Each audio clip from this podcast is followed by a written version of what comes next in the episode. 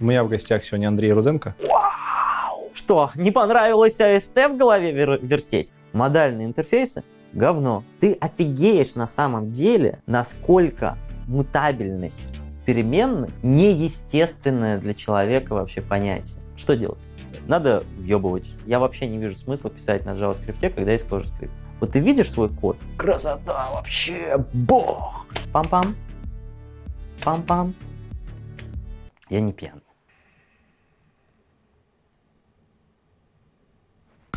Айтишечка надо.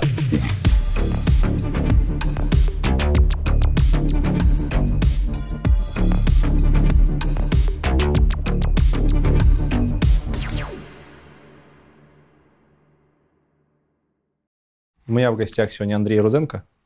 Кложа разработчик, правильно? Кложа разработчик, действующий, насколько я знаю, у тебя более 8 лет опыта, да? А, в Кложе? В Кложе. В Кложе именно. Я думаю, да, где-то где лет 8. Так, в общем, целом в программировании Ну, смотря как считать, но лет 15. лет 15. Я тебя давно высматривал, тут нужно рассказать эту историю. Я тебя не просто так э, нашел. Знаешь, у меня многие в- в- участники интервью, это мои друзья, знакомые, с тобой мы знакомы не были. Но я увидел замечательное интервью на Ютубе, от которого очень сильно офигел. Это интервью можно найти, введя к ложе автозак. Оно будет первая либо вторая выдача. Кратко расскажу, в чем суть до дела. Есть такой канал, э, родители отведите детей в сторону, называется он IT Высер. Сейчас он уже не особо активен. И на этом канале выходили часто пьяные интервью с айтишниками про не айтишные, айтишные темы.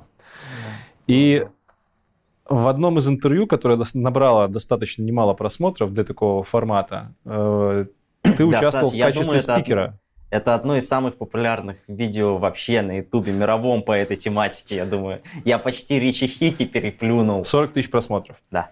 На видосе, где Класс. ты рассказываешь про кложу. Но не просто рассказываешь, ты там пьяный, ты там за решеткой в автозаке. Я не пьян. Да ладно. Есть- Хорошо, тогда расскажи, как это было, просто чтобы ввести в курс дела, как я на тебя вышел, из-за какого контента, как этот контент появился. Ну, Мне на самом деле кажется, что люди дорисовывают здесь куда более интересную э, историю, предысторию, чем она есть на самом деле. А, Мы просто, э, ребята приехали с Москвы, я жил в Санкт-Петербурге на тот момент, и ребята приехали, мы пошли в барчик, выпили, вызвали такси ехать в другой барчик. Это была Гороховая улица, она односторонняя, и чтобы таксисту было удобней, мы решили перейти дорогу вот в сторону, где таксисту удобнее припарковаться. А там пробка была, то есть все стоят машины просто в пробке. Мы решили перейти, переходим, и так получилось, что в двух машинах от нас был автозак. И мы перешли дорогу, и у Женька, который вот ведущий IT-высера, у него было 0,33 недопитого пива, которое он из барчика э, просто с собой, ну, в таксишке допить. Персикового пива. А, и вот и оттуда, значит, из автозака вываливаются эти счастливые ребята, которым просто на ровном месте прилетела палка. Тут, значит, не, не в переход в неположенном месте, и еще, значит, распитие в неположенном месте, или как это называется. И они начинают на Женька, типа, ну все, поехали с нами. А, а тут ну, там моя жена беременная, там еще какие-то тоже ребята из Москвы приехали. И я на это смотрю и думаю, что нахрена они этот портят нам вообще вечер. Мы просто отдыхали, никому не мешали. Это гребаный ментовской беспредел. Потому что, во-первых, это беспредел. Потому что мы, у нас не было никаких условий для того, чтобы вот нас необходимо сейчас вот быстренько как-то так вот взять, засунуть в автозак и повезти в, в отделение. Это административное правонарушение, распитие, переход и все такое. Ну, то есть, когда ты скорость превышаешь на дороге, тебя гаишник тормозит, он не сажает тебя в автозак и не везет оформлять. То же самое вообще-то и здесь. Но вот как-то вот им надо в клетку засунуть людей и как-то, не знаю, для чего, унизить их, ничего. В чем смысл этого, я не знаю. Я говорю, давайте здесь вот просто мы э, этот протокол оформим, вы давайте его Женьку, и все, и поехали. Нет, нет, в в отделение засовывает э, Женька в автозак. Я такой, нет, ребята, оформляйте здесь отделение. Они, нет, закрывают дверь, я беру эту дверь, открываю. Нет, здесь открываем. Ну, короче, пару таких вот итераций, им это очень не понравилось. Они взяли меня за шкирку и вот прям в клетку туда. И вы вдвоем в автозаке И мы- катитесь в отделение. Там еще третий был. А Он- почему, почему ты за решеткой? Потому что ты сам... Потому что, да, потому что я сам борзый, меня просто вот так за шкирку подняли и туда э, всунули. Мне жена периодически это вспоминает, и, видимо, очень понравились эти кадры. Угоралась, угорала и угорает с них э, в своих воспоминаниях, судя по всему. Вот, э, хорошо, ситуация, в принципе, так что, понятная. Да. Э, мусора задра... взорвались, посадили вас в автозак слегка ну, пьяненьких. Знаешь, это как бы типа даже по российским меркам здесь и не сказать, что вот типа прям совсем беспределили менты. Ну, по... все, пошли они нахер, да? Ну, типа да, вот. А, окей, вас посадили в автозак, вы едете в отделение, и тут почему-то кому-то вдруг в голову стукает э, сделать что-то про кложу поговорить. Почему-то вообще, что, что пьяный программист говорит про кложу в автозаке? Что это такое? Я не пьяный. Ты был выпивший, окей, выпивший. Мы только начинали очень вечер, собирался на быть ты был томным. веселенький. Ну, всегда.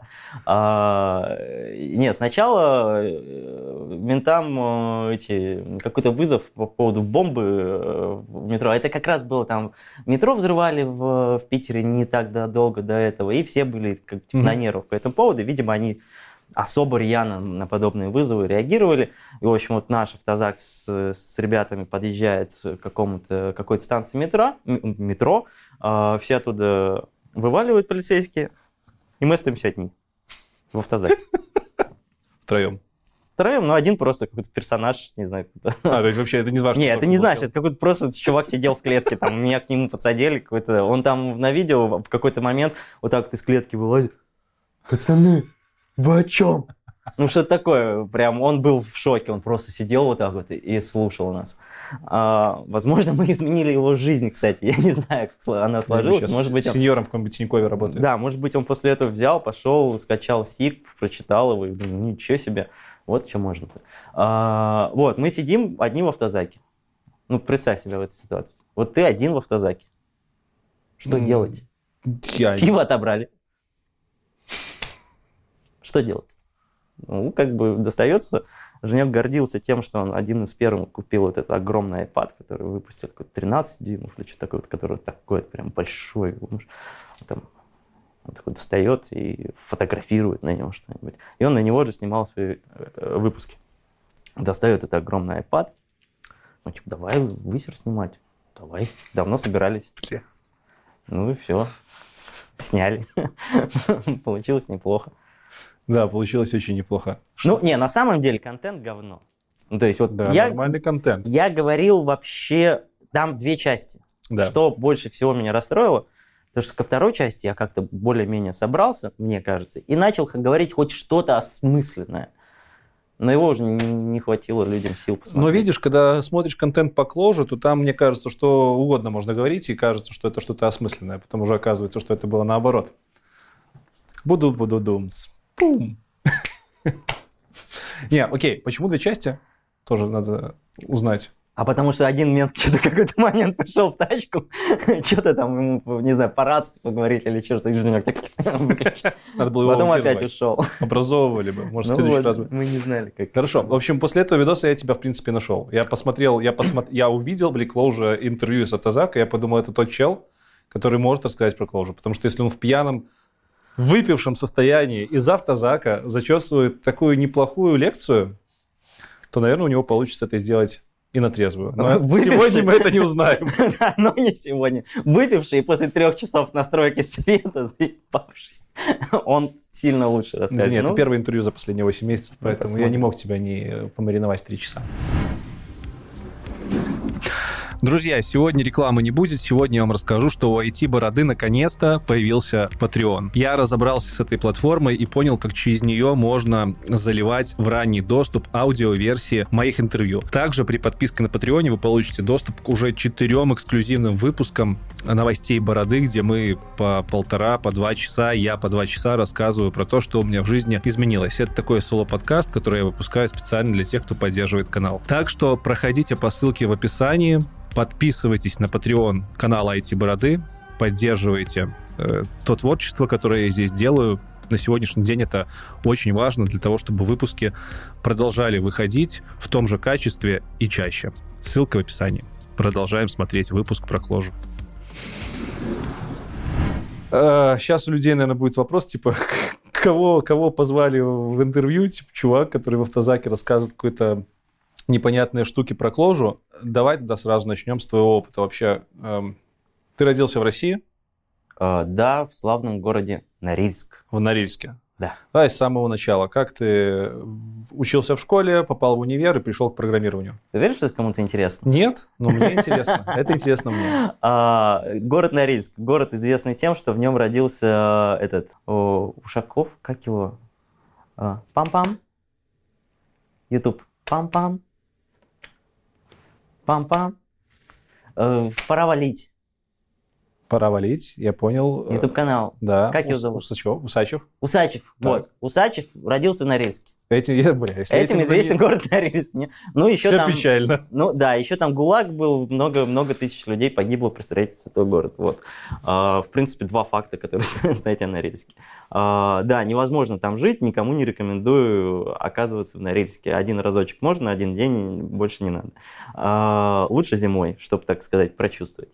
А, но летом тоже интересно, 24 часа. Тем, у кого проблемы со сном, летите в Норильск летом.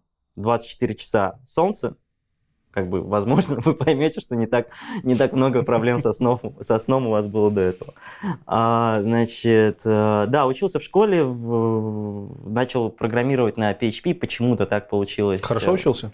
Ну, так, нормально. В каком году ты пошел первый класс?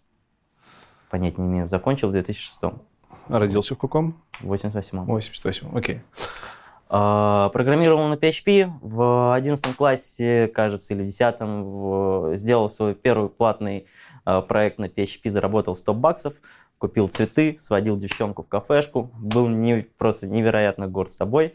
Что-то там на Руби чуть-чуть пописал.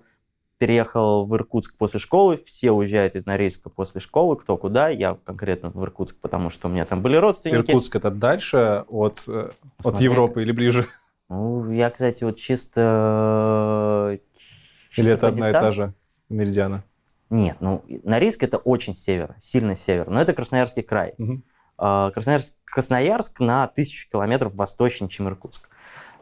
И Норильск на 2000 километров севернее, чем Красноярск.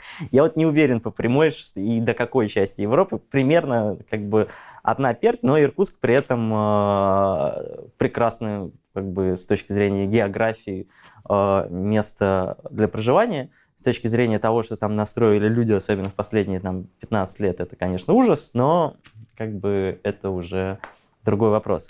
А а географически прекрасное совершенно место с от- отличным климатом, холодно зимой, снег, тепло летом. Потрясающе, все как надо. Осень есть, весна есть, ну и Байкал, естественно, горы, все есть. Значит, э, в Иркутске устроился работать PHP-программистом в главный портал Иркутска, Иркру. А, Потом поступил в университет. Ну, в смысле, то есть там- ты типа на работу переехал, а потом уже в да университет? не-не-не, я Просто просто переехал. как бы переехал, да, переехал поступать в университет, но до того, как я поступил в университет, я устроился на работу и начал работать. А потом устроился на э, международную экономику. Университет. А, университет. Специальность международная экономика. Год Зачем? там проучился. Ну, хер знает, какая разница вообще? Это Иркутск, там какую угодно специальность э, выбери, Ну, можно ты типа спросить, универ шел, потому что родители или как? Ну, там, типа, мама сказала. Я поступал в политех, Так. это политехнический, технический университет большой иркутский. И там нам как бы сходу сказали, ну, здесь можно немножко доплатить, и тогда можно получить М, бюджете. Понятно. И мы таким, идите нахер. И пошел э, на платное в международную экономику, потому что мне не хватило там, типа, пары баллов именно на эту специальность, потому что она, типа, элитная была.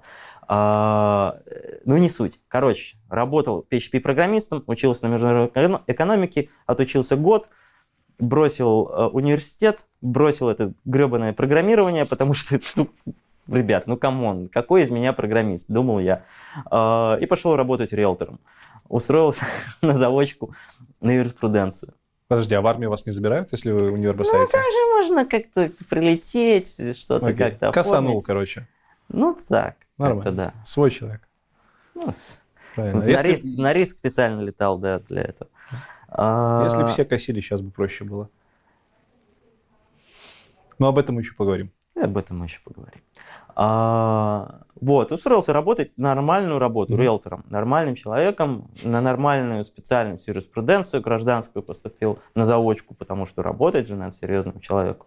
Э, вот, отучился так э, год на заочке, тоже бросил, риэлторство бросил и начал программировать на Ruby. С тех пор как бы я вот где-то в этой программе. Сейчас кто-то не поймет, почему ты с пыхи пошел на риэлторство. Вроде уже работаешь программистом, там сколько, год, полтора? Ну, слушай, мне было 18 лет, только исполнилось 18 лет. Мне реально показалось, что ну, это не мое. Я вот типа не смогу, э, угу. не смогу быть хорошим в этом, потому что у меня нет призвания. Оказалось то, что в программировании, как, наверное, везде, а, надо въебывать, а все остальное уже не важно. Если ты достаточно много въебываешь, ты молодец и всего добьешься. Если недостаточно или как-то не так, это тоже, кстати, наверное, а, влияет, что процесс упорства, оно должно быть направлено в определенном в определенное русло, там, типа, изучать условно э, каждый год JS фреймворк новый, а, тебя никак не продвигает куда-то к светлому собственному будущему. А, ну да, потому что надо 10. Вот.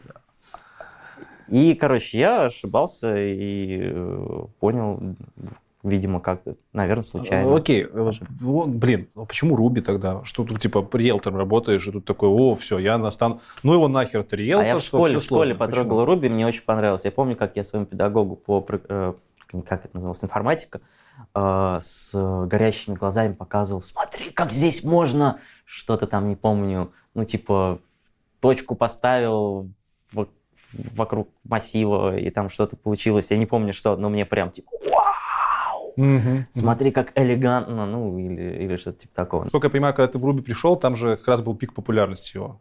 Это у меня в классе 10 я помню, Руби хайпил, значит, у тебя как раз это второй курс где-то был. Наверное, то есть вот я 2008-2009 да, начал да. как-то вот прям вкатываться. Нашел отличную работу удаленную э, с огромной просто зарплатой для Иркутска и там купил машину, купил MacBook, iPhone. Хера себе. И что-то такое, короче, начал немножко неправильно, по-моему, себя ощущать. Но быстро как бы сам себе включил тормоз в виде переезда в Москву. Переехал в Москву, все оставил на меньшие деньги, там в каких-то конурах. Нафига ты в Москву поехал? Ну, а что, на месте сидеть сколько можно? Три года а, в, в Иркутске прожил, надо двигаться дальше. Э, надолго тебя в Клоуже, в, Клоуже, в э, Руби хватило? Ну да. А, ну, то есть, вот я в Москву переехал, еще года. Ну, типа сколько? Четыре года? Три года? Года четыре. Года четыре. Когда на, у тебя в жизни появляется Клоужа? И как? Ну, во-первых, на Руби мы делали очень классную вещь в Андеве. Да То кому, есть прям... кому интересен? Не, он, мы прям очень клево делали. Вместе с Зайцем как раз вот этим Женьком. А это который... было именно Руби или это, или это рельсы были уже? Я в основном на Руби писал без mm-hmm. рельс. Mm-hmm. Так получилось. Тоже очень редкая история. Обычно типа Руби это рельсы. Рельсы были, но э, особенно вот э, потом очень мало. И мы делали, в том числе, много пытались сделать в, с асинхронным Руби, Э, там появились файберы. Файберы это типа аналог, это, ну, в Рубин, крутины, короче. Крутины. Или генераторы, немножко по-разному. Ну, в общем, да. Способ сделать э, синхронный, синхронно выглядящий код, в смысле последовательные инструкции, которые где-то э, за пределами, на самом деле, э, там, реактором э, как-то э, как-то выполняется синхронно и скедулится туда-сюда. И вот там как раз появились вот эти файберы, мы сделали библиотеку для асинхронного I.O. Э, в Ruby. Это уже было в, в, в Mail.ru. Э, мы делали такой стартапик. А до этого в Андеве вот с Женьком мы делали очень классные вещи, связанные с видео. И мы прям, ну то есть... Ну, Женьком это тот самый, который за да, который, который вот IT-высер делает. И там прям было классно. Ну, то есть кто-то делал более хардкорные вещи на Objective-C. Тоже никто не, никто не писал сервер-сайт, по-моему, в мире на Objective-C особо. Мы писали и много при том. И вот на Ruby мы делали более высокоуровневые штуки, которые все это склеивали вместе, в том числе такой э, небольшую UI-библиотеку, э, которая умела рисовать интерфейсы в, на нашем фреймворк. Если все так интересно было в Ruby, почему все-таки ты из него ушел? Да не, Ruby говно, конечно. Ну, в смысле, come on, это абсолютно отвратительно задизайненный язык. А, ну, вот как-то так получилось, что а, где-то куда-то с откуда. А, я вспомнил почему. Мы в Mail.ru в рамках нашего внутреннего стартапика нам нужно было сделать полнотекстовый поиск там с каким-то там ранжированием хитрым и все такое. И типа, как это делать? Ну, типа, вот есть Люцена. Люцена — это библиотека на Яве. Mm-hmm. Там поверх, э, поверх Люцены, собственно говоря, работает Elasticsearch сейчас, например. Просто все знают Elasticsearch сейчас, никто особо не знает Люцена, хотя вот Elasticsearch, э, у него движок — это Люцена. То есть это, э, этот движок ORM какой-то? Или база? Конкретно? это движок поиска? для полнотекстового поиска. А, то есть там окей, окей. Э, inverted index, вот это вот все, типа, mm-hmm. чтобы плюс еще у тебя э, там ранжирование, плюс у тебя там фузи всякие, ну, Понятно. много всего, чтобы можно было составить индекс, по нему потом что-то искать, документы. Так вот, это Java библиотека. У нас Ruby. Как использовать, как, как это совместить? И там разные варианты были. Там JRuby и там что-то э, на питоне сервис, который там мог оборачивать это как-то хитро внутри, а в итоге все это пришло там типа, о, можно, можно писать на Java типа не хотелось, а вот можно писать на Clojure и использовать Exclojure лиценз. И как-то так я познакомился с Clojure. А Clojure тогда вообще она была популярна уже? Это был 2011-2012 год, наверное. Условно 4 года ей было. Но она вот только появлялась. Okay. Только, то, то есть она только-только вышла из чего-то прям такого mm-hmm. инкубаторного. И э, они достаточно громко, как бы она так типа бам в сообществе, ой, смотрите, новый язык. И он был популярный. Я ну, и посмотрел, мне очень понравилось. Я начал это как-то пытаться куда-то принтнуть, что-то написал, вот Mail.ru какой-то там сервис для как раз этого поиска. Абсолютно отвратительно это все было написано, естественно. Не, не дай, ну, то есть нельзя так писать, но тут уж извините. Uh, вот. А потом я ушел в свой стартап CTO имени себя самого. Uh, то есть, ну, то есть нас было три человека. Все те же из автозака. Нет. Нас было три человека, один фронтендер, один бэкендер. Так. А, и там, человек, который бизнесом рулит. И мы вот начали делать свой стартап, переехали в Сингапур, потому что Сингапур это южно... Mm, так у вас прям неплохо южноазиатский рынок, на который нужно переезжать. В итоге у нас все это хватило два месяца в Сингапуре, мы оттуда уехали, обратно не вернулись, еще несколько месяцев проработали, и наш стартап накрылся. А, но этот, а, этот стартапик я начал писать на Кложе. Потому что, типа, почему нет? Хочется. Я же тут сам себе хозяин. Э, в принципе, все неплохо прошло, а потом пошел в компанию под названием Flockter. Flockter тоже никто не знает, но это сейчас и была уже... Компания, да, которая делает для ритейла. Да. да? Всякие... Софтины, которые на этих работают на кассовых аппаратах или на чем? Не-не-не. Или рекомендационные? Нет, на e-commerce, в интернетах. Когда у тебя ты вот оформил заказ в интернет-магазине, а потом тебе такой попапчик типа «Уху! Посоветуй другу, получи 10% скидки, бла-бла-бла». Вот этот попапчик, это с большой вероятностью флоп. JavaScript. Ну, в смысле?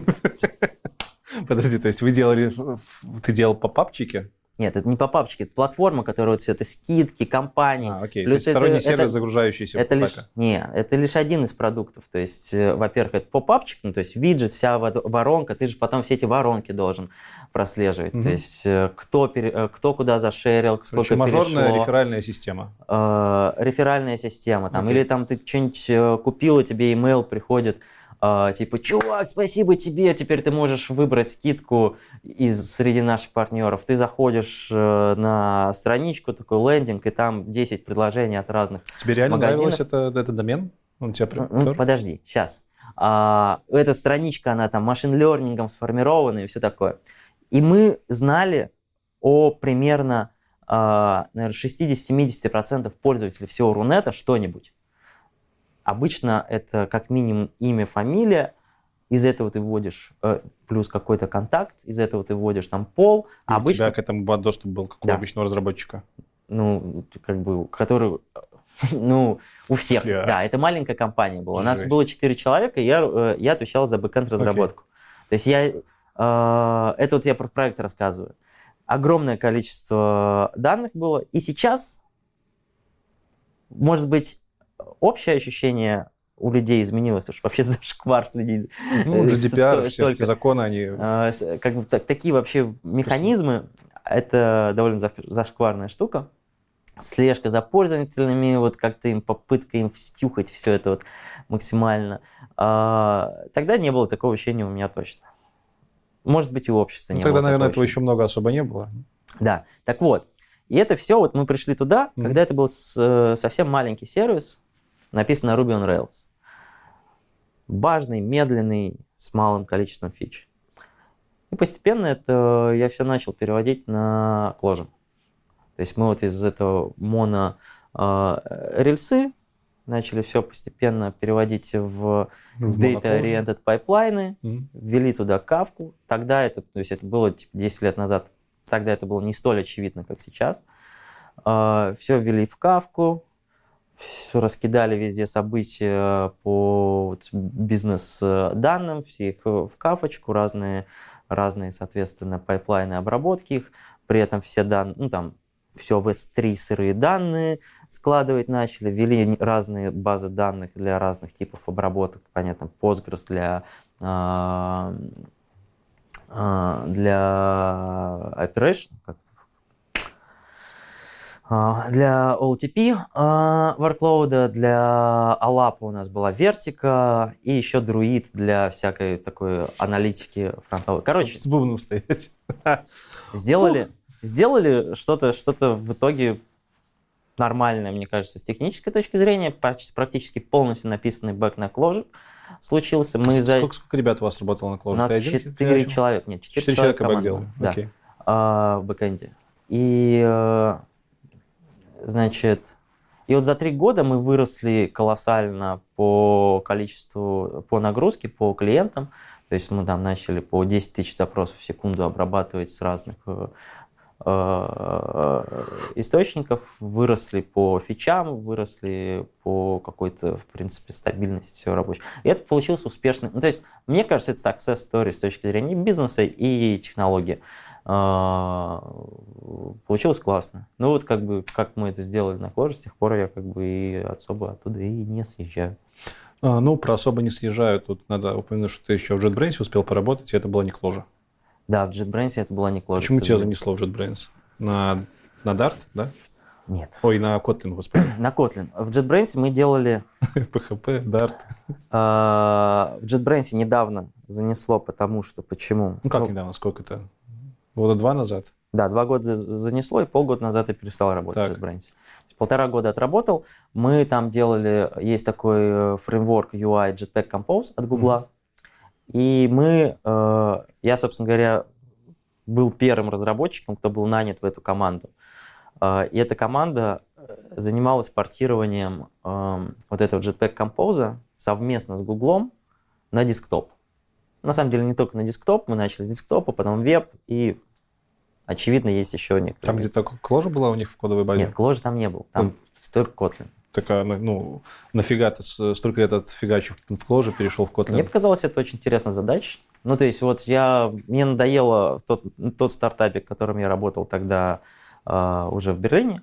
Там как бы все было понятно, что все стухнет, и оно стухло через полгода. Мгм. Поэтому, ну, типа, нужна работка. Э, JetBrains вот показалось, было, будет очень интересно. Ну, другой язык, окей. Хорошо, ты упомянул, что ты в Берлине уже на то время был. Да. Кратенько, почему ты, когда переехал в Берлин? А вот как э, сняли мы про Кложу в автозаке, так я и подумал, хватит мне тут сидеть. Серьезно? Ну нет, ну Ну, это было после, да, как раз. я типа женился и подумал, ну если не сейчас, то когда? А, Надо куда-то двинуть, попробовать. Мгм. И вот двинулась в Берлин. Хорошо. Э, Сегодня мы записываемся 9 июня, и на сегодняшний день ты не работаешь в JetBrains, ты работаешь в Яндексе. Правильно? Да, в JetBrains я выгорел с этим Котлином. И ты переходишь в Яндекс. А, Да, Про Яндекс мы поговорим еще с тобой в последней части интервью. Мне очень много вопросов про Яндекс.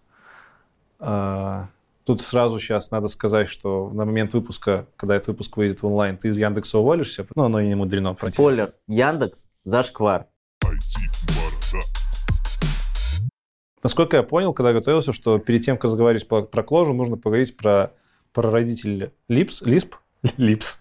Про прародителя лисп и про лисп-подобные языки. Правильно ли или неправильно? Ну, это Ну, ты как думаешь? Вот маэстро. если бы ты объяснял по-простому человеку, что такое кложа, ты бы из огня до в полымя сразу начал объяснять какие-то предметные вещи из кожи или все-таки начал бы рассказывать про историю возникновения там? Мне кажется, с точки зрения объяснения языка история не имеет никакого э, значения. Ну, то есть история предшественников. Она может быть человеку интересна сама по себе, но в целом я не особо вижу в этом смысл. Куда интереснее с точки зрения понимания языка э, заглянуть не, на, не взглянуть не на предшественников, а на саму историю, на тем, так, скажем так, мотивация создание кложа достаточно хорошо описано, задокументировано, так сказать. И э, Рич Ричхики, создатель языка, он много говорил о том, почему он сделал кложу. И не так давно появился абсолютно, по-моему, замечательный труд. Есть такая конференция History of Programming History of Programming Languages, да, HOPL. А, эта конференция собирается типа очень редко, раз там в 10-15 лет. А, последняя была там в 2007 предпоследний был какой-то там в 2007, а последнее в 2000 или что-то такое. И вот в последней как раз э, в том числе была большая статья от Ричи Хики про кложи. Я всем рекомендую ее почитать. Кому интересно э, писать на кложе, кому не интересно. Это просто отлично написанный труд, не очень большой, но и не блокпост, про то, почему была сделана Подожди, ты, кложе. же- ты же говоришь, что конференция. То есть результат конференции это какой-то Не, ну, PDF-бук или что-то? Ну, это же это, типа академическая конференция. академия, Они всё, туда высылают там свои Ссылочку работы. скинешь, мы разместим в описании, Хорошо. чтобы глянуть. Но все-таки, если не читать здоровенные буки, Да. э, в буквально пару слов о том, зачем делали клоужу и как она появилась. Понимаю, что заезженная тема, но все равно многие смотрят в первый раз про клоужу. А. Рич Хики, в Так. отличие от очень многих создателей э, других языков программирования, абсолютно не из академии. Это язык, и, э, это человек из индустрии. Окей. из э, такой прям, ну то есть, который э, там форма шлепает, в том числе пишет какие-то очень много бизнес-логики. Он работал там каким-то там контрактором, не контрактором, э, консультантом и все такое. То есть вот просто Мгм. такие вот много лет решал задачи, которые ставит бизнес перед программистом. То, что большинство из нас делают э, на ежедневной основе. Причем, насколько я понял, он был еще приверженцем ООПшной, ООПшной теории. Не то, что Ну, приверженцем, типа он на дотнетах, на Java, по-моему, работал. Он, ну, как, как и ма- э, основная масса э, мейнстрим э, программистов в А, ну, индустрии, он логично. работал на том, что есть, собственно говоря, в индустрии. Мгм. C-шарпы, там, явы, э, плюсы, наверное. Э, Где-то, кажется, опять же, я не помню точно, кажется, он где-то там на Common Lisp э, в том числе что-то э, делал. Э, Вот. И Кложа это его не первая попытка исправить весь тот ад, на который он насмотрелся и в котором он поучаствовал за многолетний свой опыт участия в этом, э, в этом всем. Он страдал. Как мне кажется, любой человек, любой программист, который программирует вот сейчас, он должен страдать, он должен ощущать страдания, потому что все настолько плохо, э, что не страдать это ненормально, это какой-то стокгольмский синдром. Мне кажется, если программист каждый, каждый день не страдает, что-то с ним не так. Нужно страдать, потому что все очень плохо. И вот, очевидно, Рич Хики настолько, э, он не просто страдал, он еще был достаточно умным и трудолюбивым парнем, и, и хорошо зарабатывающим, потому что что он сделал? Он э, экспериментировал с языками программирования, и когда понял, что он что-то нащупал, он просто плюнул на все это дело, взял sabbatical на пару лет. То есть у человека была возможность просто взять и уйти э, На лежать- свои проекты. да, лежать на гамаке. Вообще программирование, э, типа, есть вот этот тест-driven development, там что-то еще driven development. а, В Хики пропагандирует э, hammock-driven development. Это оз- означает, чувак, вместо того, чтобы сидеть вот это вот что-то пытаться из- э, изобрести, ты сначала возьми гамачок, приляг, закрой глазки подумай. Подумай еще раз. А потом пойди и напиши.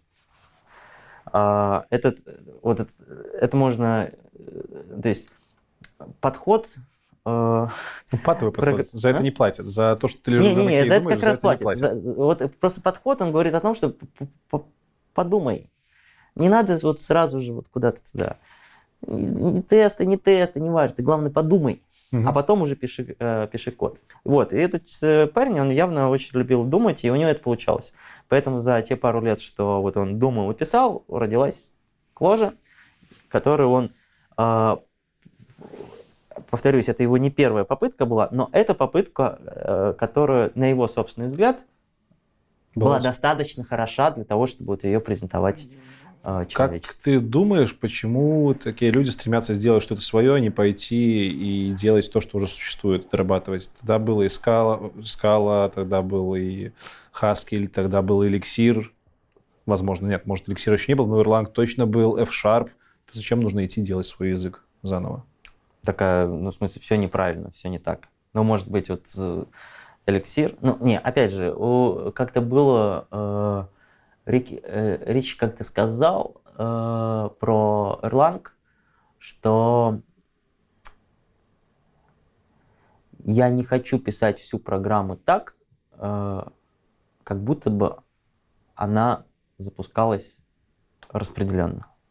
Угу, понятно. Ну, то есть, условно, э, в очень малых количестве мест ты должен думать о том, что вот это действительно будет распределенно. Ну, блин, это то, по а, что Erlang заточен со своей анкор... Актор. Актор моделью, да. А, не, суть в том, что Актор модель в Erlang, она э, исходит из того, что, ну, типа, опять же, это так не работает сейчас по факту, но вот модель дизайнилась с того, что вот каждый этот mm-hmm. кусочек, каждый вектор ты можешь куда-то переселить на другую машину. И типа система этого не заметит.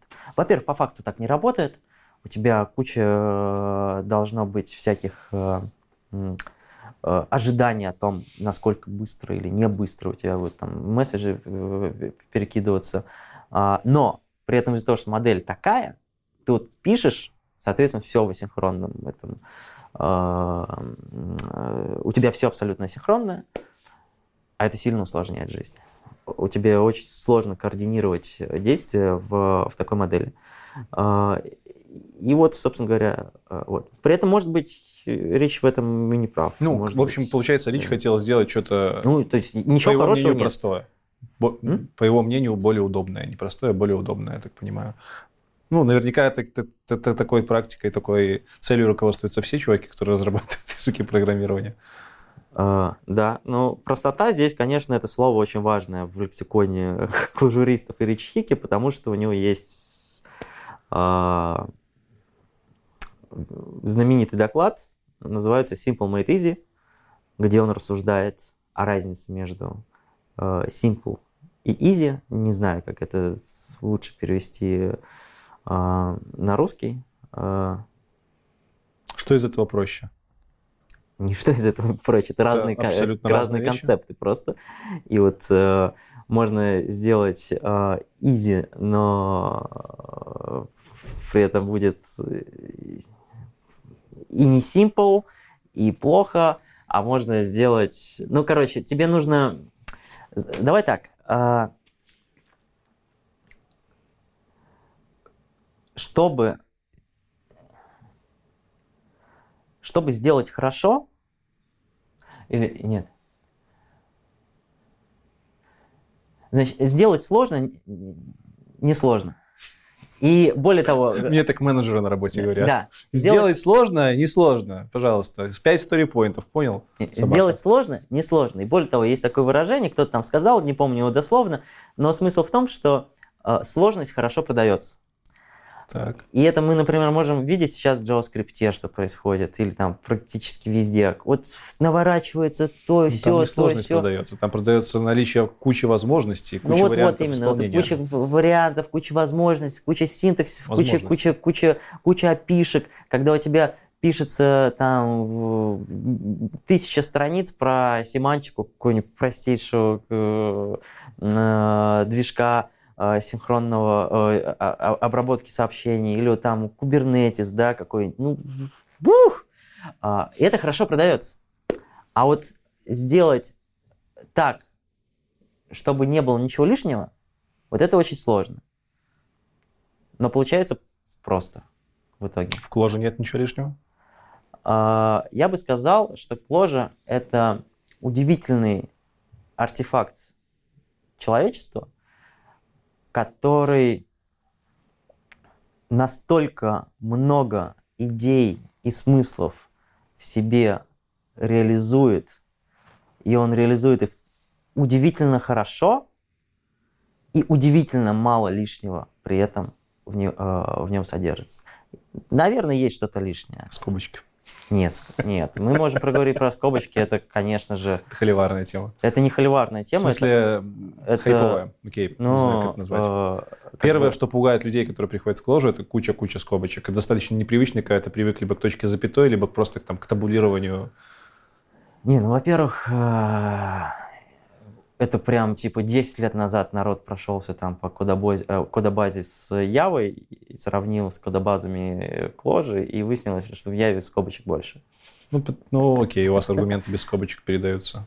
Нас а, и при этом в Яве сложный, ни, ничем не полезный синтаксис, а скобочки в кложе имеют огромное количество смыслов. Ну, окей, не огромное, очень важные смыслы заложены именно в такой синтаксис. И он такой не потому, что типа кому-то вот захотелось так сделать, и кто-то посчитал, что ну так типа прикольнее, а потому что именно так и должно быть. Я же правильно понимаю, что они отвечают только за контекст и области видимости? Нет, Нет? неправильно. Контекст и область видимости вообще из другой э, Тогда расскажи, что, что, в чем суть скобочек в кложе? Мы немножко зайдем, конечно, сзади, тем не менее. Ну хорошо, давай, давай выпрямим. Давай. Ты там, типа, начали мы про предков. Угу. Лиспы и все дела. Очевидный предок э, кложи – это семейство языков лисп. Ну, как бы языка лисп не существует, во всяком случае, сейчас. Может быть, он когда-то и э, существовал, с таким названием, но никто из нас тогда и ну, в планах Lisp, не был. Можем взять для примера. Есть, э, да, конкретные понятные имплементации лиспов. Прежде всего, это Common Lisp и Racket, а, такие актуальные. А, и вот в том числе на базе них а, появилась кложа. И вот это все лиспы. Что значит на базе них? То есть... Ну, на базе некоторых концепций. И вот я сейчас okay. хочу как раз... Что значит быть лиспом? Мне кажется, здесь э, э, быть лиспом – это несколько концепций, которые, в принципе, не относятся обязательно конкретно к лиспам. Но вот это их некоторый общий, э, общий э, ну, как база, вокруг которой да. строится. Первое – это синтаксис. Синтаксис на а, и какое-то, не скобочки, не обязательно скобочки, замени их на что угодно, но смысл, смысл в том, что э, Lisp гом, хомоиконичен. То есть ты что видишь в программе, и когда эта программа прочитается ридером, так. внутреннее представление этой программы будет не просто выражено какими-то структурами, э, языка понятными, но оно один в один мапится с тем, что ты видишь. Что я имею в виду? То есть вот ты пишешь программу, и ты хочешь, э, и ты знаешь, как эта программа, как именно э, текст, как структура данных будет представлена внутри. Ты понимаешь, что окей, в скобочке это значит список. Вот так, это символ, вот это э, строка, вот это э, литерал для вектора. Немножко это... непонятно. Я то же самое могу сказать про любой язык нет, программирования. Нет, нет, нет. Ты не можешь это сказать не про один Uh, не лисповый мейнстримовый uh, Я язык. пишу на, JavaScript, на JavaScript, я вижу скобочки, я понимаю, нет, что это нет, скобочки, точка нет, запятой, нет, точка запятой. Нет. В, в JavaScript, если ты возьмешь, uh, в самом JavaScript, в принципе, нет возможности прочитать тело программы. Ну, то есть ты не можешь скормить какой-то функции JavaScript Э, само тело программы, и оно тебе что-то выдаст. Ага, окей. Для, для этого ты можешь использовать какой-нибудь э, парсер JavaScript кода, который сам по себе будет очень сложный, с кучей правил и так далее, и он тебе будет выдавать AST-дерево. Угу. И это AST-дерево, оно будет э, структурно абсолютно отличаться от того, э, какое, собственно говоря, тело программы было. Потому что все вот эти скобочки, все эти конструкции языковые, которые у тебя есть в программе, они э, не выражаются напрямую в структурах данных. Для этого тебе нужно Ну, граф, сложно... это же граф будет, нет, какой-нибудь? Не, ну у тебя будет есть, ну, дерево. Ну, Но окей. оно будет... А, а ты понимаешь, вот, вот х- х- это- хорошо, вернемся к примеру моему. Вот ты видишь, ты там пишешь var a равно 3. Мгм. Вот это в AST дереве как будет выражено? Понятия не имеешь, потому что зависит от парсера, какая имплементация. Ты понятия не имеешь, как это будет выражено э, в каком-то AST дереве. И э, тебе это, в принципе, знать нафиг не нужно Мгм. в JavaScript. Потому что у тебя нет никакой возможности, как у обычного Повлиять программиста, что-то с этим вообще сделать потом. Э, ну, типа, кто-то там вот пишет три шейкера, им это важно. Ты не пишешь три шейкера, тебе это вообще нафиг не нужно. В Кложе, как и в любом э, э, Лиспе, есть система метапрограммирования через макросы. Макросы — это функции, которые принимают куски программы, тела, И прочитанное ридером не как строка, а вот прочитанное ридером, то есть как структуру данных, и возвращают новую структуру данных. То есть могут модифицировать по факту код программы. программы. Ну да, ну то есть как бы в... Ну, это и есть суть метапрограммирования. Ну да, метапрограммирование очень общее понятие.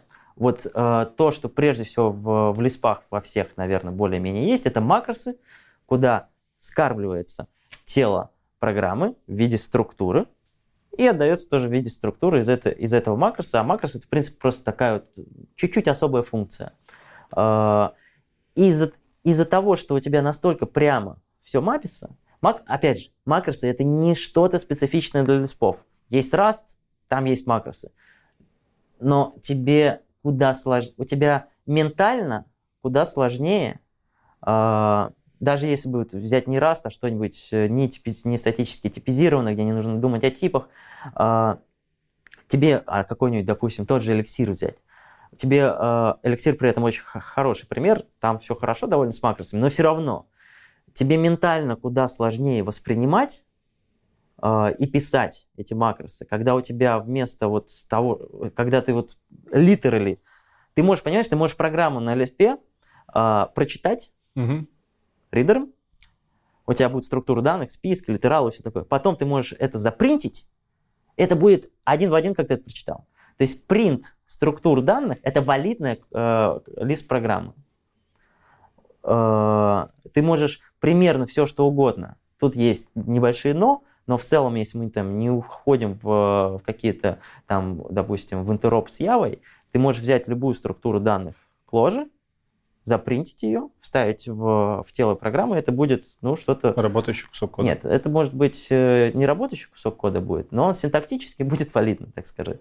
А, а, э, соответственно, если ты там можешь э, вставить в нужном месте символ в нужном месте, там все остальное, и это получится у тебя и валидные синтаксические программы в итоге, ты можешь добиться. Я к тому, что это просто принт структур данных. И точно так же и чтение. И это ментально очень помогает. То есть, когда ты пишешь макрос, ты не, э, ты, тебе не нужно как-то там читать документацию или еще что-то, чтобы понимать, что тебе придет на выход, и как тебе нужно составить, э, что тебе придет на вход, и как тебе нужно составить выход э, из, из этого, чтобы получилась какая-то программа. Ты можешь просто на нее посмотреть, и вот ровно то, что у тебя запринтилось, то, что ты вернул, это и будет та, та программа, которая тебе нужна или которая тебе пришла. блин, кажется, что для этого нужно нехило прокачать свою фантазию, чтобы все эти деревья в голове выстраивать. Или это все очень просто, когда, ты, Ну когда вот, опыт приходит? а, макросы Ну, то есть это ты должен думать как ридер, по факту, чтобы успешно читать и писать код, насколько я понимаю. А, а это другой вопрос. Смотри, на мой взгляд, а, синтаксис,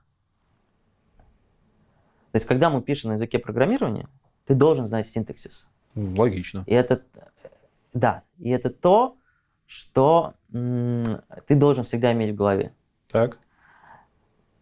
И в большинстве языков программирования синтаксисы очень сложные, описываются десятками, тысячами всяких э, правил, которые программисту даже слишком сложно писать руками, поэтому обычно все парсеры генерируют специальными парсер-генераторами.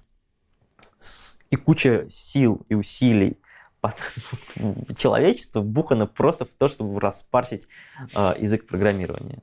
Э, и правильно там ошибки пробросить потом, если вдруг что-то не срослось. Э, я к тому, что это всегда у программиста должно быть в голове. Ты должен всегда понимать, какое синтаксическое правило сейчас где-то здесь э, применено. Понятно, что тебе может помогать редактор, какой-нибудь подсветка, линтер и все такое, но тем не менее, ты в итоге, особенно там, когда становишься более более опытным, ты все эти правила держишь в голове. Подсознательно или сознательно. Они всегда занимают твою оперативную память. Ты всегда должен mm, что-то с этим а. действовать. Поэтому на самом деле как у тебя вот там в Твиттере написали, что не понравилось АСТ в голове вер- вертеть. На самом деле АСТ вертишь ты как раз, когда пишешь на какой-нибудь Яве, JavaScript или все такое, потому что ты пытаешься представить, как вот то, что ты написал, будет воспринято компьютером, как он это распарсит, правильно ты написал, написал или нет. А в лиспах тебе не нужно об этом думать, потому что ты смотришь и понимаешь, как это будет воспринято компьютером. Э, компьютеру. Вот так никаких синтаксических правил, помимо того, что ты видишь сейчас на экране, не существует. Вот ридер это прочитал, структурку взял, засунул э, э, в компилятор. Все, синтаксических правил, да помимо этого нет. Есть правила, соответственно, э, семантики языка. Э, что есть такое там скоп переменной, да, там, или как, в принципе... Э, Слушай, я, я вроде как ощущаю, что понимаю, о чем ты говоришь, но конкретный пример себе привести не могу. Допустим, ну, типа, если очень поверхностно говорить, то что я вижу в своем дотнете, то у меня исполняется. Никаких там синтаксических каких-то закрученных штук обычно нету, которые я не могу уследить. Нет, ты можешь, конечно, ты же вот научился на нем программировать. И вот во многом обучение тебя э, программировать на языке, это изучение вот этих правил, которые в том числе... Можешь привести пример, чтобы понять разницу эту? Там, например, э, с Kotlin, из Kotlin что-нибудь там или из Java, чтобы было понятно, о чем ты говоришь. Потому что и там, и там синтаксис, и там, и там ключевые слова, и там, и там ты их изучаешь, и там, и там скоп. Ну, во-первых, нет, не там, и там. Здесь тоже есть разница, которую я хотел прийти попозже. Это, я, я знаю, ты, наверное, будешь говорить про то, что... Э, окей, можно ключевые слова свои изобретать, и можно, в принципе, язык дописывать, нет? Ну, не совсем так. Но... Хорошо, придем. Да. Пример. Нужен пример конкретный, чтобы понять, что ты вкладываешь в тот смысл, что то, что ты видишь, то исполняется. Это значит, что можно Понимаешь? жить без линтера в этом случае. Или не думать, не знаю, о том, что где-то там фоновая ошибка затроится. Ну нет же. У тебя все равно код связанный, куски кода связаны, и где-то там под капотом что-то может... В куче языков, допустим, есть разделение между statement и expression. Угу.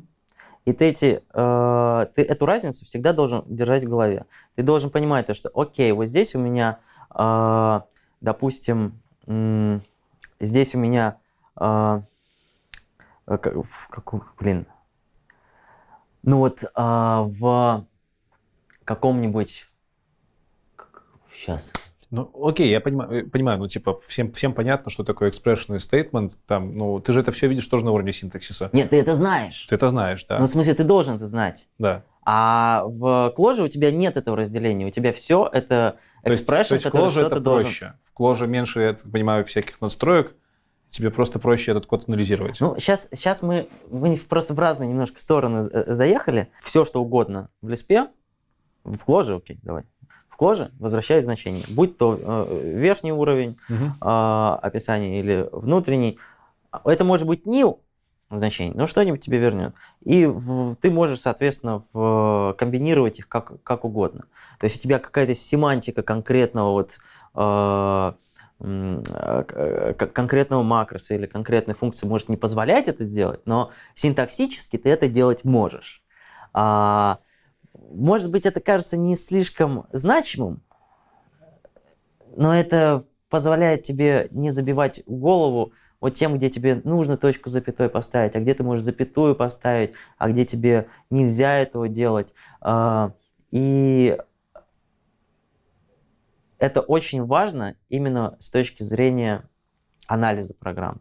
То есть тебе очень метапрограммирование, анализ, генерация новых, ты никогда не думаешь о том, как вот здесь вот нужно какую форму здесь выбрать синтаксическую, в какую, в какой последовательности это ST-дерево составить, угу. чтобы получилось что-то э, что-то валидное с точки зрения синтаксиса.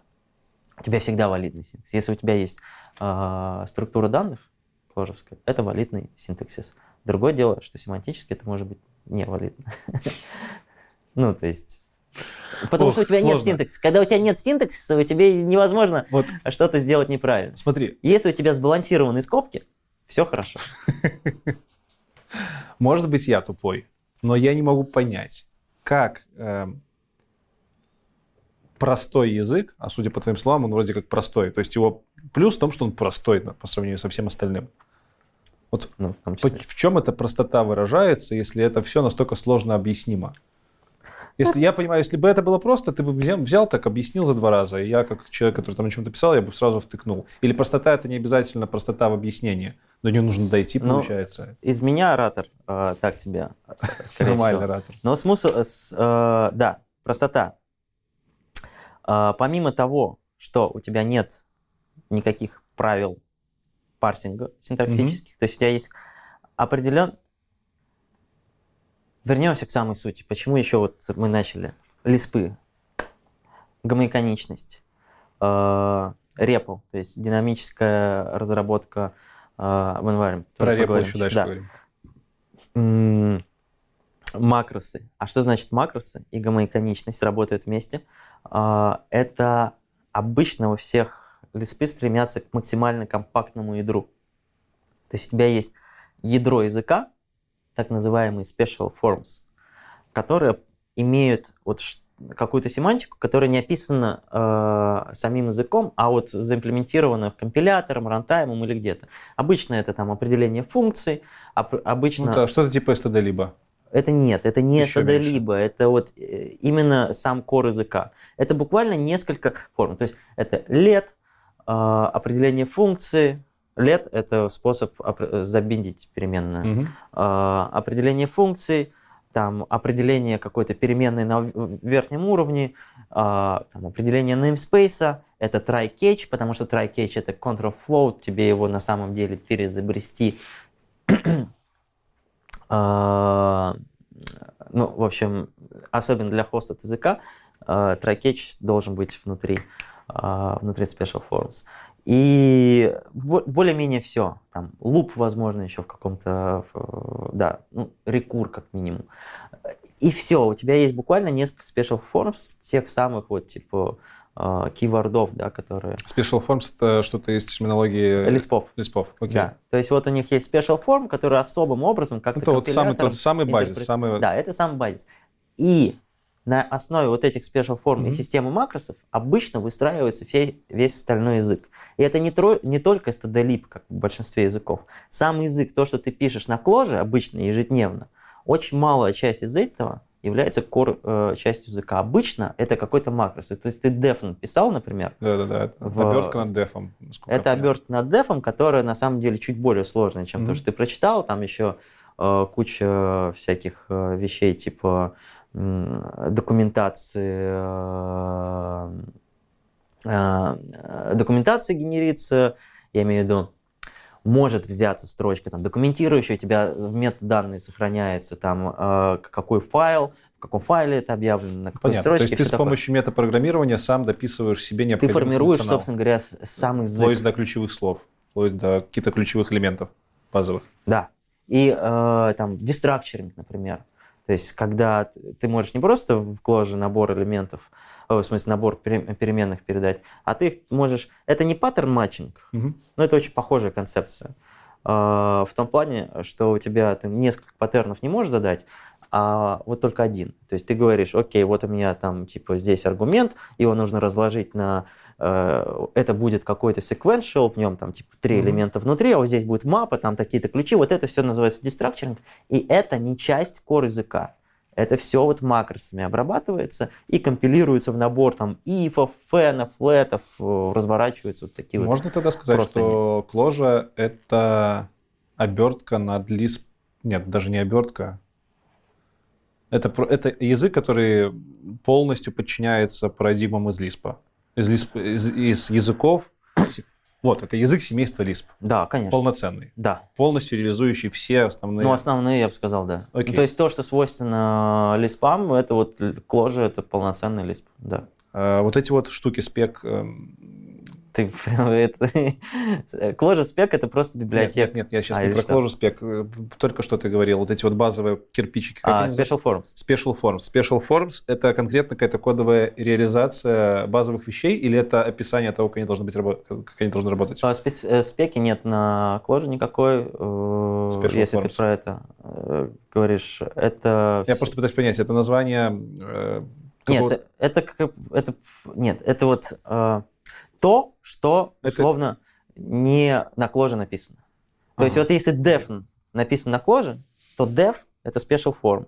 И его А поддержка special внутри form откуда берется? Это откуда? Это язык определяет. Ну, то есть вот Какой язык? э, Clojure. То есть вот Clojure. есть компилятор. Окей. И, у, скажем, у Common Lisp и у Clojure разные э, special flow. Вот эти вот. Да. Ну, то есть... э, Ну, а- в смысле, реализация их разная, может быть. Я имею в виду с точки зрения синтаксической. Не, смотри, вообще наборы Special Forms, они Special Forms. абсолютно как бы уникальны для каждого из листов. Окей, Каждый окей, сам понятно. определяет. А, То есть нету какого-то базового нет, набора нет, special forms, нет. который все языки лисподобные Нет. берут, и на основе его там... Они очень похожи, но нет. Мгм. Ну, то есть основы какие-то похожие, но нет. Это типа... Хорошо. Стало чуть более понятно. Но все равно запутано, но я думаю, если два раза пересмотреть, то будет более понятно. Ну, кстати, Clojure проще, это хостед язык изначально. Он дизайнился как хостед язык. Что такое хостед язык? Хостед язык это язык, который изначально не пытается скрыть того, что он на чем-то хостится, на каком-то э, другом в каком-то другом окружении Да, находится. В вот. случае с Clojure это JVM. И CLR тоже. С- Прошу. Это называется CL CLR, он по-другому. То есть Clojure это именно про Java, а, это про JVM. То, что по .NET, это изначально выпал Hickey два- две версии сделал. По-моему, она дохлая. Мгм. Я почти... Ну, я тут стоит уверен, сказать, что... что CLR поддерживает дохренищу кучу просто разных языков, даже пыху поддерживает, так что, может быть, там что-то еще работает. Не, ну я... Оно может и работает, но с точки зрения там... В... Популярности JVM. популярности и в- внедрения есть э, типа три основных диалекта Clojure сейчас э, рабочих. Э, Четвертый, возможно, появится. Ну, то есть он появился, но... Но они все поверх JVM. Нет. Только есть Clojure поверх Так. JVM, есть Clojure Script. Поверх JVM А, тоже. нет, Clojure Script компилируется в JavaScript, соответственно, работает А, поверх все, в, V8 или окружении, еще что-то. в окружении JavaScript. Мгм. Что бы это ни было. Ну, Нода, логично, да, это браузер. JavaScript обычно. А, то, есть это, то есть, соответственно, в Clojure интероп с JVM, а, в JavaScript, э, в Clojure скрипте интероп с JavaScript, а, в, есть э, SCI, это интерпретатор Мгм. а, Сразу. диалекта Clojure, который можно, например, билдить GraalVM в бинарничек. А, Окей, игра LVM это что же из JVM? GraalVM — это новая, новая имплементация JVM от Or- Oracle, Мгм. который умеет компилять бинарнички. Есть интерпретатор, написанный на Clojure, который может компиляться а, GraalVM, получи- получится бинарничек, который умеет интерпретировать Clojure быстро, точнее диалект Clojure.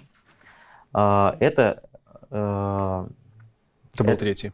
Этот SCI, он используется, например, в Бабашка. Бабашка — это такой заменитель э, баша, э, баш, заменитель ба- э, баш-скриптиков и make-файлов. Это его Вот реальное такой. название Бабашка? Бабашка, да. Надо ссылку оставить. И четвертый. И четвертый — это Clojure Dart. Новая Окей. штука. Это- Это диалект Clojure, который компилируется в Dart, и, соответственно, таргет понятный — это Flutter. Что значит э, диалект Clojure? Это чуть другой язык или это все тот же это язык? чуть просто? другой язык. Окей.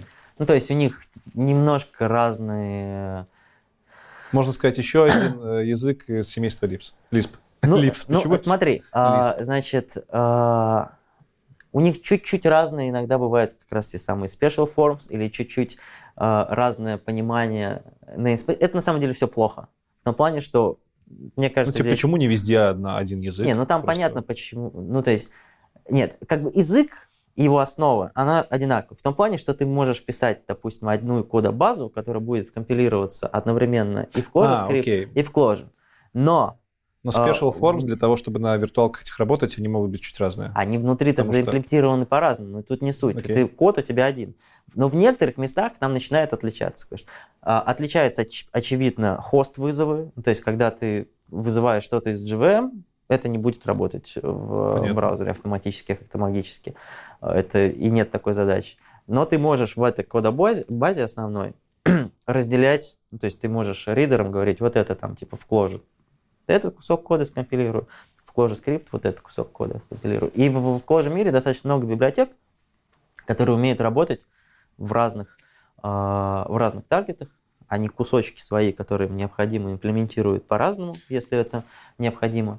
Ну, это, а. это прикольный момент. Я когда доку изучал, там даже в доке было написано, что в, да. работает в кложе и что работает ну, в кложе. Формат это, да, это такой пример, э, где... Ну, это не языки разные, это просто вот функция не okay. потому что она как бы сильно использует то, что в JVM доступно и в JS недоступно. На самом деле вот эта реюзабельность, э, реюзабельность кода, возможность шарить код между разными платформами, это потрясающая фича кложи, которая мало где в такой же, в такой же степени э, работает. То есть мало э, можно назвать языков, которые настолько хорошо склеиваются э, в JVM и JavaScript. В JavaScript много что может компилироваться сейчас, okay. но э, из-за того, что язык изначально дизайнился как э, хостед, в нем нет вот всякого, в том числе, ну, когда у тебя появляется статическая типизация, тебе это все сразу же еще сложнее становится. То есть там Kotlin очень, допустим, пытается быть мультиплатформенным. А, и у него, ну, в целом это получается, в целом это работает, но это достаточно все сложно, и тебе нужно в том числе и оберточного кода много писать. А, а в Clojure это на удивление хорошо работает. То есть ты прям вот Тонский, например, который про open source у тебя будет говорить. Ой-ой-ой. Ай-яй-яй. Тонский, например, который у тебя... Э, Может быть, будет когда-нибудь что-нибудь Да, Тонский, например, который у тебя, возможно, когда-нибудь будет, и вы там поговорите про что-нибудь. Он, вот, у него есть библиотека DataScript, э, популярная для Clojure.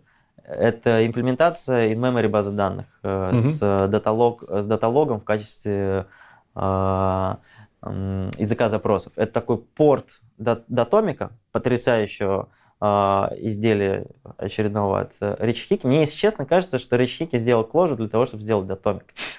А, но, может быть, это не так. Я не удивлюсь, это, там даже звездочек больше, это, чем у кложи. Датомик не open source проект, а, это окей. его самая большая проблема, мне кажется.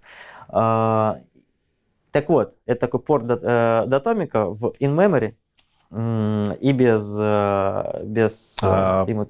Этот порт, он open source? Да. Как так получилось, что... Не, ну это, это порт э, API, скажем так. А, окей. То есть вот Все, был понял, Datomic, понял, понял. задизайнен Rich это вот такая вот база данных mm-hmm. на сервере крутящаяся, очень нетрадиционная, но тем не менее, с точки зрения того, что вот он на сервере где-то там, это традиционно. DataScript это такой in-memory, без всякой там истории транзакций, всего такого, который сделал Тонски и она умеет одинаково работать что на сервере, что на клиенте. И это само по себе замечательно и открывает кучу возможностей. Хорошо, давай вернемся, все мы отклонились очень сильно, давай вернемся обратно к ложе и к э, языкам семейства Лиспа. Я хотел еще спросить одну штуку. Все там джависты, дотнетчики знают, например, что там все в дотнете, в Java это объект. В Лиспе и в кложе вы говорите, что все это списки. Нет, не говорю. Нет? Нет. Ну, то есть, э, смотри. Тогда объясни мне, почему, почему я такое прочитал, что, типа, метапрограммирование и удобная парсилка деревьев да, именно потому и доступно, что все списки, чуть ли не все структуры данных разворачиваются в итоге в списке. Так, ну смотри, э, список это вообще исторически э, это я бы, будь моя воля, я бы поставил где-нибудь памятник э, односвязанному списку. Не знаю, может быть, существует, я бы, если что, туда съездил, положил бы сигаретку. А, потому что это просто мать всех э, иммутабельных персистентных структур данных. Односвязанный список. Он максимально простой, и при этом он иммутабельный и перезистентный. Кайф. А, и поэтому список а обычно... Мутабельный, давай поясним. Мутабельный – это значит не изменяя свое состояние, неизменный. Да, то есть ты получил ссылку, а персистентный это... И все, этот список никогда не изменится. Да. А персистентный это который уменьшает дублирование, или это... как, переиспользование, да? Да, э, персистентность это значит то, что у тебя структура данных, так как она иммутабельная, соответственно, она должна иметь какую-то новую ссылку, но при этом эта новая ссылка будет максимально переиспользовать уже, а, уже существующую структуру данных.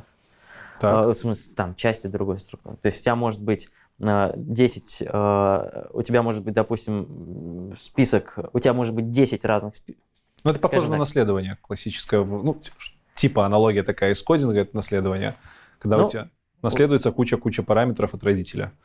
Что-то типа того. Ну, более там, более-менее. То есть, смотри, у тебя есть список из двух элементов, mm-hmm. да? Вот ты хранишь, на, э, и ты называешь его А. Вот у тебя два элемента. Да-да-да. Потом ты добавляешь к нему еще один элемент, и э, сохраняешь ссылку на этот элемент, и это у тебя список B. Вот у тебя есть список А из двух элементов, список B из трех элементов, и после этого ты к списку А прибавляешь еще какой-нибудь э, другой третий элемент и называешь его C. Вот у тебя два списка из трех элементов B, C, один список из двух элементов, и при этом у тебя вот эти два списка из трех элементов, они абсолютно полностью шерят а, тоже а, те, а те же ячейки. Не случается коллизии из-за такого? Нет, а, не именно из-за иму... коллизии. Из-за иммутабельности коллизии тут не может быть. Ты не можешь никому ничего угу. перезаписать, они иммутабельны. Отлично. То есть ты, и все, что ты можешь, это добавить элемент, у тебя получится новый список, либо убрать элемент. Uh, то есть просто сделать ссылку на предыдущий компонент. И вот оно все идеально, абсолютно просто в имплементации, классно. А, ну, достаточно эффективно работает для многих кейсов, и это создает базис для функционального программирования. Э, поэтому вот список — это то, что лежит в основе там, языков, э, которые хотели бы быть функциональными. Там Erlang, Elixir, э, Кложа, кстати, в меньшей степени это ее, э, возможно, такое ноу-хау во многом. То, что Кложа на самом деле куда меньше про списки, чем большинство лиспов. Списки там присутствуют, но они играют достаточно... Э, Хорошо, а про что тогда Кложа? Кложа, когда вышла, она э, очень сильно продвинула идею иммутабельных перестенных структур данных не списков. Это было известно, то, что можно такие системы делать, но в целом никто их так вот сильно в продакшн не использовал. Плюс Речь Хики, насколько я понимаю, достаточно неплохо поработал над их оптимизацией для того, чтобы они стали э, прагматичными. Что это за структура данных? Это map, прежде всего, это вектор. Что такое вектор? Это индексируемый по... Ну, то есть это, это, это коллекция, угу. в которой у тебя условно константное время доступа к э, любому элементу. То есть аналог массива, да? То есть у тебя есть массив, у тебя константное время доступа в массиве Что, типа к любому хэш, элементу. Хэш-функция? ну, у тебя вот там... есть map, где есть ключ значения, да? Ну, Вектор... хэш-лист, типа нет? Ну, массив. Окей, окей, Самый хорошо. прямой аналог – это массив, в, в императивном программировании. Массив – это коллекция, в которой у тебя есть константное время доступа к любому элементу mm-hmm. а, этого массива. А, там, соответственно, у тебя есть map, где у тебя есть ключ значения mm-hmm. и условно константное время доступа а, к значению по, по ключу. Почему я говорю условно применительно а, в кложе? Потому что на самом деле и map, и вектор – это иммутабельные структуры данных, которые внутри себя вы, э, заимплементированы как деревья. Такие хитрые деревья, которые при каждом апдейте, то есть они не могут изменяться. Вот у тебя есть ссылка на мэппинг, сколько бы элементов не было, миллион, тысяч, там может быть вложенные какие-то, там просто может мегабайты, мегабайты э, данных быть, и это все, вот оно не меняется. И в момент, когда ты хочешь что-то изменить, ты меняешь этот кусочек, и тебе возвращается ссылка на новую мэппину. Угу. И так как она перезистентная, вот в этом как бы суть, э, почему это эффективно – большая часть этой новой мэппины будет ссылаться на ту же структуру, что и предыдущая. Они могут существовать одновременно, и при этом они не, э, как бы абсолютно валидные. Структура первой мэппины видит то же самое, что и вторая мэппина.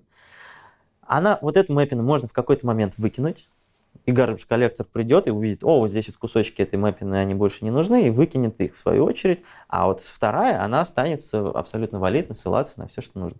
Вектор на самом деле заимплементирован примерно так же, просто у тебя вместо ключей индекса. Uh, условно, uh, константно это потому, что у тебя, соответственно, деревья, у тебя доступ к ноде uh, может пройти несколько хопов по дереву, но из-за того, что она очень размазанная, там всего там будет у тебя на практике типа три уровня, можно считать это за константу. М, То есть окей. э, это то, то, то, то, как принято обычно там, допустим, с B3 э, деревьями, да, сбалансированно Хорошо. относиться, Ты, у тебя э, можно Мы считать много поговорили про иммутабельность. Уже много чего сказал про иммутабельность. Вроде как это одна из фишек. В то же время я когда вот тыкал, да, к ложу, сделать типа def a равно 2, def a равно 4, э, это не вызывает никакой ошибки. Можешь объяснить, почему? Я бы, конечно, рекомендовал, прежде чем тыкать язык программирования, потратить минут 15 на чтение типа туториала из пары страниц. А, возможно, это поможет, Сейчас никто так не делает. Не знаю, я так делаю. Вот мы говорили про Kotlin, да, как, как я стал Kotlin программистом. Нет, я ну, пошел слушай, и прочитал факт- факт том- весь гайд Факт про в том, Kotlin. что у вас в языке можно прис- переприсваивать конечно. переменные с помощью Зна- специального... Значит, Clojure максимально прагматичный язык. Так. Это значит то, что там нет э, э, академической чистоты. Мгм. Как в И- скале, например. В скале нет никакой академической А, Окей, чистоты. как это в Haskell. Вот Haskell. Haskell пытается быть э, вот максимально, да, таким вот Академичным. Это было понятно. правильным с математической Да. точки зрения. да. То есть вот у нас Очень близко нет к эффектов математике. нет эффектов, значит, да. А, Поэтому там, где нужна мутабельность, она там есть. Во-первых, ну, то есть а, в целом это хост язык, естественно, там повсюду может быть мутабельность. Ну, то есть у тебя вытаскиваешь из Java мира А зачем? класс, Если у тебя одна из парадигм это иммутабель- иммутабельность. Это обычно трейдов. И обычно, ну то есть это одна из э, сложностей программирования такого промышленного на коже. Это э, максимально корректно отделить эти два мира. Мгм. То есть обычно ты пытаешься вот все эти сайд-эффекты, весь этот интероп с Явой куда-то в максимально тонкую, за максимально тонкую прослойку спрятать, и вот чтобы оно там жило и не портило наш прекрасный иммутабельный мир. Ну, то есть, вот ты настраиваешь... Может, стоило бы тогда сделать его не хостед? Зачем его сделали хостед? Чтобы А, меньше- прагматизм, прагматизм, много библиотек. Мгм. Я на самом деле, э, то есть у нас есть примеры того, как типа достаточно небольшие языки прекрасно типа могут сами существовать. Но на самом деле их очень мало. То есть вот у нас есть, э, у нас есть по сути вот только, наверное, эликсир с Erlang. Я вот больше таких вот независимых от э, ничего Ну, Нет. Rust. ну что, у, Раста огромное количество сишных э, Окей. э, проектов, которые он пытается. Ну, то есть Rust это часть э, вот этого сишного аби. То есть вот ты повсюду. Erlang э, и э, Elixir тоже могут вполне успешно ходить там в сишечку, но все-таки большая часть того, что там сделано, оно не в сишечку ходит, оно вот само по себе написано комьюнити за долгие годы. И, наверное, это возможно. Но я не думаю, что Кложа тогда бы... Мы бы сейчас разговаривали о Кложе, если бы э, Рич Хики так поступил. То есть большая часть, очень много... э, то есть там все, что ходит в все клиенты, да, например, Postgre, к Redis, там, куда-нибудь еще, это обычно там в... Ну, кстати, а, не Amazon, потому что есть популярная библиотека Амазоника на Кложе, которая тянет в себе вот все эти либо AWS, и она просто занимает там, сотни мегабайт сама по себе, то, что все AWS тянет. Чуваки плюнули и начали делать э, просто HTTP-запросы напрямую, без SDK а, JVM. Конечно, здесь всегда трейдов, как бы на Мгм. самом деле, имплементировать самостоятельно или все-таки обвязать что-то. А, Ну, очень много все равно часто где реюзается из JVM мира. В JS мире тоже так же. То есть, ну, тот же React очень популярный э, в ClojureScript мире. Огромное количество оберток вокруг React. И ну вот все это как-то умудряется существовать. Окей. А, так, как-то мы из огня прям сразу в гущу прыгнули, забыв поговорить по некоторым вещам, гораздо более простым. Давай э, попробуем разобраться вообще, для чего Clojure применяется. Пока звучит так, будто бы на Clojure пишут вебы, раз есть Clojure скрипт. По крайней мере, пытаются. И на Clojure пишут, пишут какие-то, видимо, высокоскоростные бэкэнды, потому что иммутабельность и... Не, ну высокоскоростные я бы не сказал так, если тебе Ну, либо прям... потокобезопа... потокобезопасная, я не знаю. Просто иммутабельность, она просто э, Ну, смотри, а, достаточно безопасный дает. код. пишут на Clojure более-менее все. Ну, мобильное приложение пишут на Clojure. ну вот... э, UI навряд ли. Почему? Мобильные Да. сейчас? Ну, то есть мобильники. Какие у тебя есть опции на Clojure? React Native? Ну, это не Clojure, это Ну, в JavaScript. смысле? Clojure скрипт компилируется, Э, работает все так же. Ну, точно так же, как вот Clojure Да, скрипт. но мы ну, теряем, веб- но мы теряем преимущество иммутабельности, Нет, персистентности. ничего мы не теряем. Это Ну, потому то это же все, самое. это все в JavaScript компилируется. В JavaScript у нас компилируется нету. ровно так же, как компилируется в JVM, все у тебя остается. Там все заимплементированы, все те же самые свойства.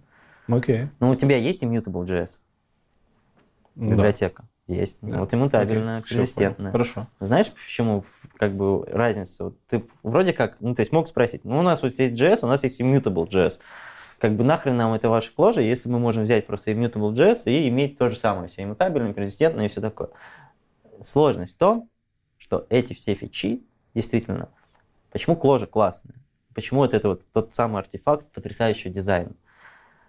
Потому что каждый кусочек кложи, он вот так вот переплетен с другим. И у тебя... Ну и что? Ну, переплетен, ладно. И это работает То есть хорошо. работает везде это работает, одинаково. нет, я Нет? про другое. Это работает хорошо только тогда, когда оно сделано все вместе. И вот у тебя, если у тебя есть иммутабельность, но при этом не повсеместная, ты теряешь очень много. Если э, ты хочешь какой-то э, state management правильный, э, с гарантиями консистентности, то тебе нужна иммутабельность для эффективности и Мгм. для корректности. Если ты хочешь, а, м, а, если ты хочешь э, что-то, что может э, э, корректно и эффективно выполняться в, параллель- э, в параллельном мире, тебе В тоже все это нужно. смысле, да? Э, Ну да, Мгм. параллельно, параллельно. То есть в JVM у тебя это самая иммутабельность, эти примитивы для стейта, о которых мы еще не говорили, но они есть в Clojure свои, их прикольные, и STM. А, Они вот как раз классно работают из-за того, что у тебя все иммутабельное by default. Не то, что ты там где-то прикрутил сбоку, и у тебя кусочек программы иммутабельный, а by default. А, И что еще? А, допустим, кейворды. То есть вот у тебя есть, у тебя в Clojure есть символ, keyword, строка. Ну, типа, да хрена вам это все? Ну, окей, символ, ладно, пусть функции будут символами. Ну, вот вам строка, зачем вам keyword? А нет, нужно, потому что keyword, он э, каждый раз, когда ты созда- создаешь keyword, когда он появляется в программе, ты идешь в единый регистр и смотришь, если там этот уже keyword, и если есть, на него возвращается ссылка. То есть у тебя каждый keyword, Мгм, который понятно. везде в программе появляется, неважно откуда он вышел, он имеет один и тот же идентификатор. Что это э, дает тебе? Это тебе дает очень эффективное сравнение по этому кейворду, эффективный, а, э, эффективное сравнение, эффективный там поиск по, по мапе и все такое. А, потому что это не строка, которую нужно там хэш каждый раз это с строки взять, да, у тебя все тут готово. Хорошо. И это все вместе играет очень хорошо. И поэтому кложа такая классная, потому что она ощущается как некий общий, задизайненный концепт, в Мы все котором вот время есть переходим все, в то, что кложа классная. Ну да, да. Давай отвечать на вопросы уже. Почему? Да? Ну ладно. Нет, почему, поня... почему мы Нет, поймем еще по нет. ходу. Э, Что писать можно? Мы на этом остановились. Да, что писать Типа можно? веб и мобилки разобрались. Интерфейсы, в смысле. Все работает, то, что есть в... а, То, что я говорил, это Да. работает на JVM, это работает в Clojure скрипте, работает в браузере, работает в ноде, работает в React Native абсолютно одинаково. Если создал маппину, ты не Окей. можешь ее изменить. Серверная разработка, понятно. Там для вебов сервера пишут спокойно. Э, Бэкэнды, в смысле. Бэкэнды. Ну, конечно, пишет, но Окей. здесь надо опять же понимать, то, что нет какого-то большого веб-фреймворка, в котором были бы рельсы для тебя проложены. В том числе вот те самые рельсы, да. Нет Феникса, как в эликсире, да, где вот за тебя все продумали более-менее, сказали, куда А, а положить. как? Что, с нуля сам берешь и пишешь, что надо? берешь из кирпичиков, собираешь. Есть много разных библиотек. Я не говорю, что это хорошо, это такая вот э, текущая реальность. Ну, то есть в ней есть хорошее. То есть в эликсире мало фреймворков готовых? Нет, в эликсире есть Феникс. Ой, блин, в эликсире в Кложе. Э, в Кложе, можно сказать, нет готовых фреймворков. Почему? Это странно. Ну, Маленькое сообщество или нет необходимости? Что за прикол? Были несколько, было несколько попыток, и все еще есть собрать какой-то фреймворк.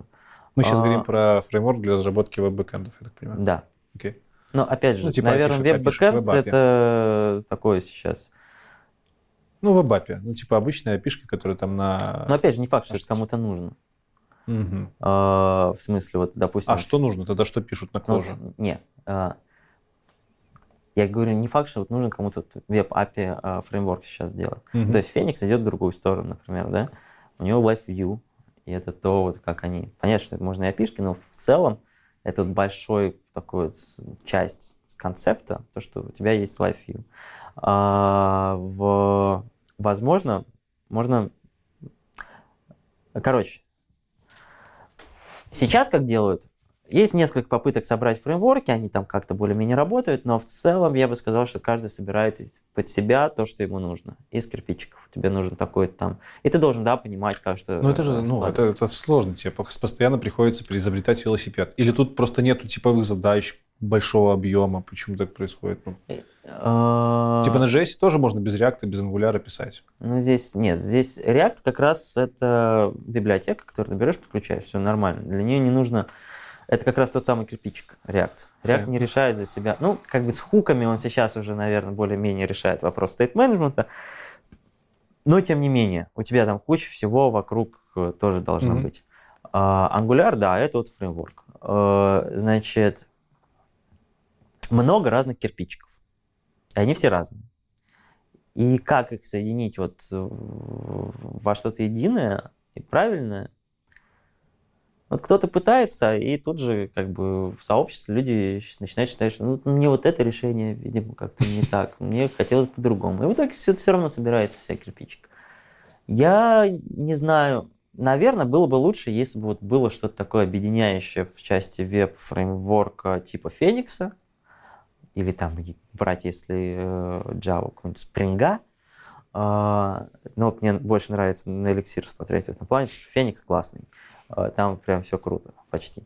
А, наверное, было бы хорошо, но не случилось такого. Собрать из кирпичиков подобное можно, и это не слишком сложно, но это требует от тебя опыта. Поэтому а, это все используется, люди пишут и все такое. Но, возможно, это не, знаешь, не тот кейс, когда можно сказать, берите кложу, фигачите ваш веб, веб API backend вот так вот. То есть, если мы сейчас говорим не только где используется, как я сказал, используется более-менее везде. Популярные направления это в корпорациях, это, наверное, где-то вот больше с, связано с data пайплайнами, когда вот у тебя есть там Кафка, нужно оттуда что-то вытащить, куда-то потом сходить, куда-то положить обратно, туда-сюда, поработать с данными. А, это веб на ClojureScript. Те, кто пишет на Clojure на бэке, они очень с удовольствием пишут на ClojureScript и на фронте. Это прям... Я бы сказал так, я вообще не вижу смысла писать на JavaScript, когда есть ClojureScript. Если бы не было JavaScript, не было бы ClojureScript. Нет, ну мы сейчас говорим про разные вещи. Мы говорим про uh, compilation target и uh, про язык программирования. Вот на ClojureScript uh, ты пишешь, компилируешь JavaScript, но тебе более-менее плевать, во что ты компилируешь здесь. Ну, то есть... Ну, как тут бы... как минимум просадки по... Хотя нет, просадок не будет, это же компиляция. Просадок по скорости быть не должно. Нет, ну, как бы у тебя будет, естественно, ну, то есть Смотри, мы говорим об этих иммутабельных структурах данных. Естественно, то, что у тебя там копируется все, это имеет свои э, трейдофы. То есть у тебя запись в массив э, нового элемента очень быстрая операция. Не, я сейчас не про мутабельность, я сейчас про то, что на ванильном JS, скорее всего, можно написать более оптимальное решение, чем то, что будет сделано э, после трансляции Clojure скрипта в JavaScript. С точки зрения объема кода? С точки зрения перформанса. Но с точки зрения перформанса, здесь вот мы говорим сейчас именно про вот э, трейдов и мутабельных структур данных. Ну, ты же можешь, всего. ты же можешь на JavaScript тоже мутабельные структуры писать. Да, но в смысле, а за пределами этого, ну, ничего особой А, ну, окей. разницы ты, ты не будешь. Окей. То есть э, ClojureScript компилируется еще через э, Google Clojure. Clojure пишется с J, Google Clojure пишется через S, да. Google Clojure э, это компилятор э, JavaScript от. Google, который он запилил для своего проекта, э, как JVT назывался. Когда Google сделал Gmail, Так. они запилили под него свой фреймворк, э, А. свой, свою библиотеку, которая пыталась компилировать Java код JavaScript. Не, я понял, про что А. ты говоришь, не помню, как называется. Да. А, Этот проект, он как-то там барахтается, но в целом уже никому не интересен в мире. Но как артефакт этого проекта остался а, вот этот Google Clojure. Это, во-первых, большая библиотека, stdlib для JavaScript. Так, как мы знаем, в JavaScript нет stdlib. Есть. А, это Хуйня там, а не stdlib. Ну, в смысле, реально. А, Какой stdlib в JavaScript? Ну, какой? Никакого его нет, ничего нет. Все подключают кто underscore, кто еще. И вот получается все эти NPM огромные. Ну, если мы говорим про браузеры на JavaScript, вы же там ноды, посмотрел ин- интервью с Метархи, говорит, в ноде у нас есть stdlib теперь. Ну ладно, хорошо, верю, может быть. А, значит, в браузере его нет, ну там как бы херня. Значит, поэтому вот есть это Google Clojure, который в том числе э, во многом а, а, через... Ну, там очень похожие опишки на там, JVM, да? А, но, тем не менее, это самостоятельная библиотека JavaScript э, кода, и это компилятор. Компилятор, который умеет в advanced компиляцию. То есть вот до этого всего три шейкинга, Как это связано умел- с Clojure? вот э, ClojureScript компилирует э, JS-код такой, что он понятен для advanced типа компиляции Google Clojure. Компилятор. Google Clojure компилятор и имеет advanced режим. Он требует того, что у тебя там аннотации стояли у всяких функций для того, чтобы он понимал, что можно э, типа сократить, Мгм. переименовать, э, что можно вообще выбросить и все такое. И он требует таких аннотаций. Там современные JS, всякие там трешекеры, они пытаются все, ты там, э, как это, ну, в общем, сокращаторы, да, они пытаются все это сами проанализировать, когда-то получается, когда-то нет. Вот у Google Clojure это очень хорошо получается. А, поэтому, что это к чему? ClojureScript компилируется в хороший JavaScript код. Если мы убираем за скобки а, вот трейдов, которые у тебя есть вокруг иммутабельных структур данных, а он существует, но он работает в разные стороны. Тут тоже это надо э, э, понимать. Потому что в микробенчмарках, понятное дело, у тебя иммутабельные структуры данных будут прям ужасно выглядеть по сравнению с э, императивными своими собратьями. Но это микробенчмарк. Окей. А, так, так, так, так, на чем мы остановились? Мы остановились на применении JavaScript. Да? Что он, в принципе, меняется везде. Фреймворков у нас вроде как нету, мы строим все из кирпичиков. Да, э, значит, э, более-менее Хоро- везде. Хорош он для data pipeline ов. Вот, мы вспомнили. Ну, это, это то, где его прям легко как-то получается людям Это внедрять. связано с тем, что, типа, ну, наверное, можно сделать вывод, что Clojure следует парадигме code as data. Типа, Но здесь скорее не про code as data, а в принципе data-oriented программирование. И, ну, то есть в большинстве языков программирования, там, типизированных, все такое, тебе, чтобы начать работать с данными, нужно, типа, три раза присесть, два раза да. э, прыгнуть, создать там классиков, куда-то там, Да, куда-то да, намапить что-то боль. с чем-то. А, и вот, наконец-то, ты можешь э, прочитать имя человека и там засунуть его в детектор пола. Да. А в Clojure этого, естественно, всего нет, потому что динамический язык программирования, э, динамическая типизация А, нет всей этой хрени с классами и наследованиями, не нужно никуда прыгать. Все, вот мапку прочитал, пожалуйста, делай с ней, что хочешь. И в лучших традициях э, там, функционального программирования или даже знаю, в лучших традициях, да, давай назовем это сейчас функциональное программирование, э, у тебя в есть огромный stdlib, который направлен на generic работу с данными. То есть, Что за stdlib? Это спек, который? нет, спек это не...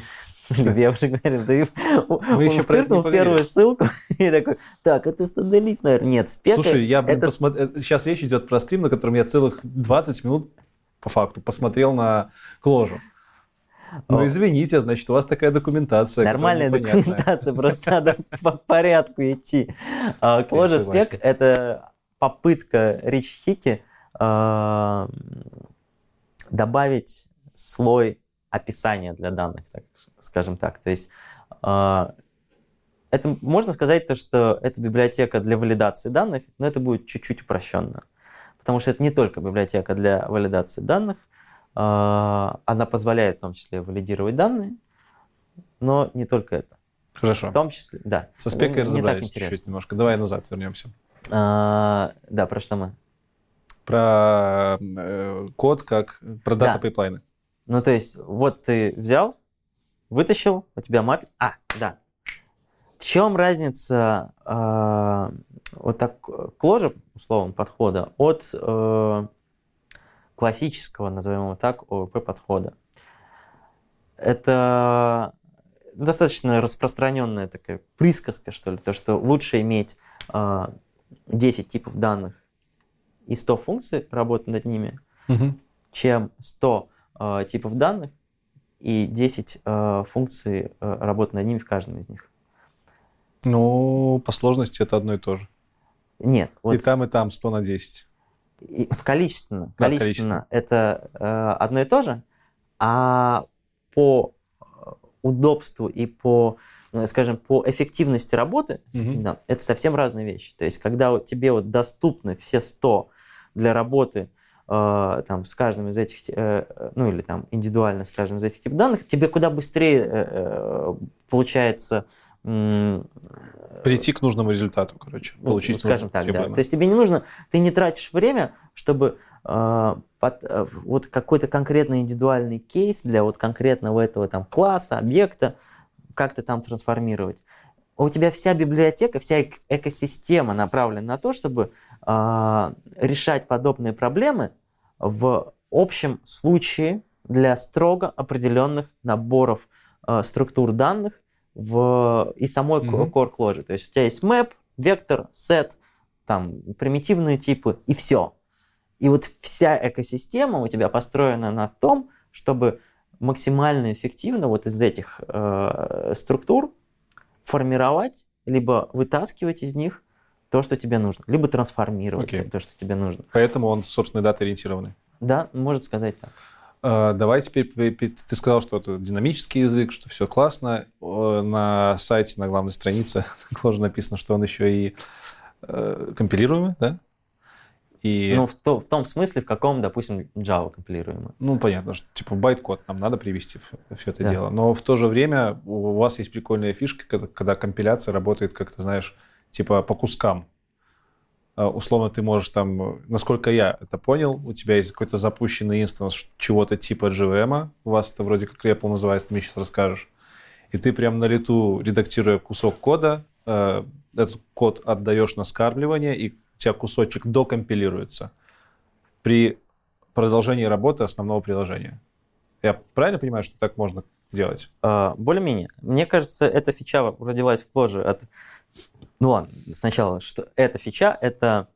Типа, подожди. Э... Вот REPL. Это REPL. Что такое REPL? Давай с простого. Что такое REPL? Начнем по порядку. На самом деле ничего особо интересного. Это такая старая концепция в лиспах. Э, read, eval, print, loop. Угу. То есть у тебя, у тебя workflow работы с программой состоит из того, что она ридит то, что ты в нее э, написал, эвалит это, принтит результат, повторяешь. Угу. Это ну, была э, типа какая-то новая концепция довольно. Сейчас так. этим, наверное, сложно удивить. Это не называется реплом в, э, во многих динамических языках особенно подобные штуки существуют, они где-то называются там шеллами, где-то по-другому как-то, IRB в Ruby, там Python просто у тебя тоже этот shell появляется, везде это более-менее есть. А, примерно в таком же виде. В чем отличие а, в Clojure мире? В Clojure мире отличие в том, что это не какой-то у тебя такой шельчик, куда ты зашел функцию одну набить, и Enter нажать и посмотреть, как вот что, что оно там вывело. А, это стандартный workflow разработчика на Clojure — это стартануть JVM, Так. загрузить туда свои зависимости, включая Так. кложи, все библиотеки, джавовские библиотеки, кложевские библиотеки, загрузить туда, подключиться к нему редактором по специальному протоколу, который обычно использует NREPL, называется Network REPL. А, Редактор к нему подключается. В редакторе, соответственно, стоят всякие плагины, которые умеют и подключаться, и понимают, Мгм. что с этим делать. И после этого ты начинаешь команду, либо командовать самому вот этому инстансу JVM с запущенным в нем кложей, а, типа, загрузи мне весь проект, он Мгм. начинает ходить, там, проект все компилировать, загружать. Но в том числе ты можешь прямо из редактора какой-то кусочек кода взять и отправить его. Он его за eval ит и запринтит тебе в специальный там, ну, в зависимости от редактора, как это там интерфейсно это может быть То есть вы вклиниваетесь типа в pipeline код там JIT компилятора just in time? Нет, нет, Ну. здесь не это Почему у тебя изменение кода не вызывает полную перекомпиляцию, пересборку байт-кода в итоге? а, Это это какие-то я так механизмы JVM, да, которые можно... да, юзать? JVM, по- JVM совершенно замечательная технология, которая в том числе позволяет очень динамично с собой работать. Мгм. А, В нем есть class loader ы, которые могут подгружать код откуда угодно, когда угодно, более-менее. И э, Clojure, соответственно, имплементирует свой class loader, который, э, то есть, ты когда высылаешь код, запускается Clojure э, компилятор, он парсит, read ит этот код, компилирует его в, байт, в байт-код, и в class loader JVM его подгружает. Мгм. Никуда файлики не складывает даже. Просто тут же в памяти он подгружается как э, новый класс. Ну, то есть там каждая функция в Clojure это класс в, с точки зрения Понятно. JVM. С точки зрения А, байт-кода. Да. Э, Вот он подгружается, и все, он у тебя доступен. И э, вот те самые э, переменные var, о которых мы говорили, это mapping от какого-то человека читаемого имени, namespace плюс название переменной, в какое-то значение. И это значение в том числе может, соответственно, быть кодом, Мгм. э, Понятно. функцией какой-то. Мгм.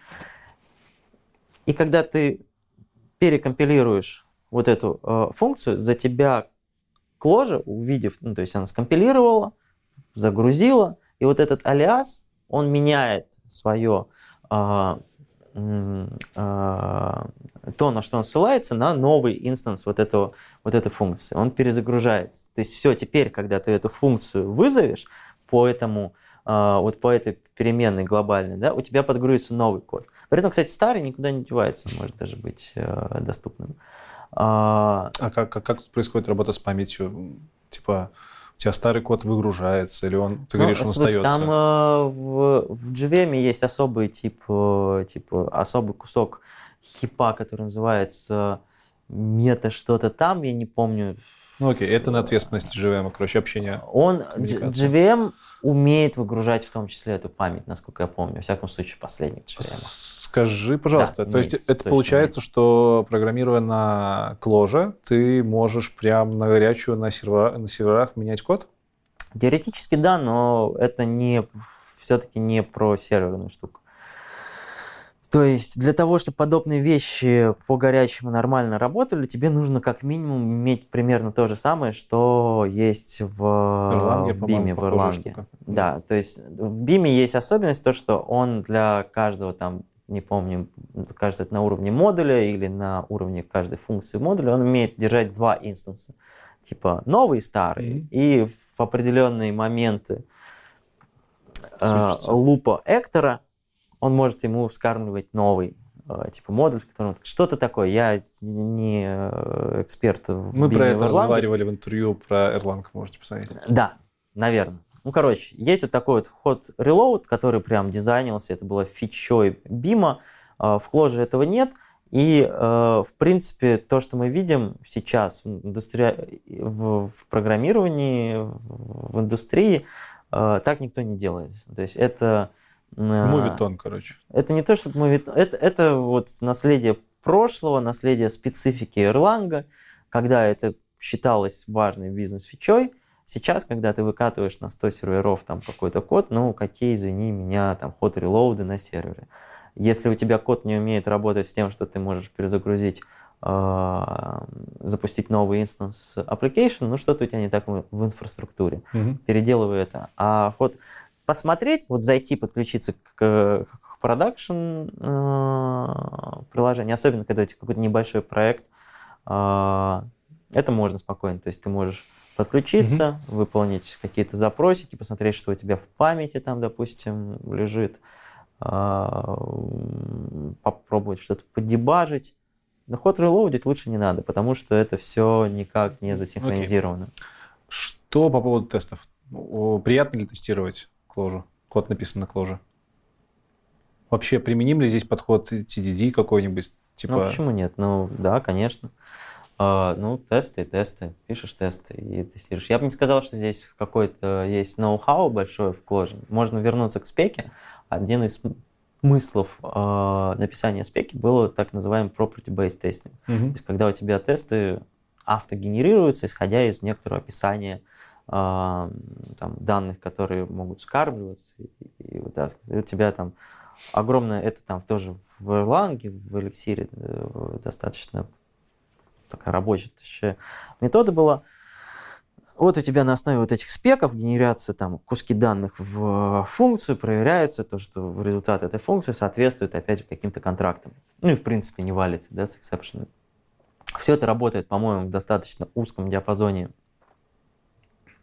а, программ и в, в массе своей слабо применимо для бизнес-логики.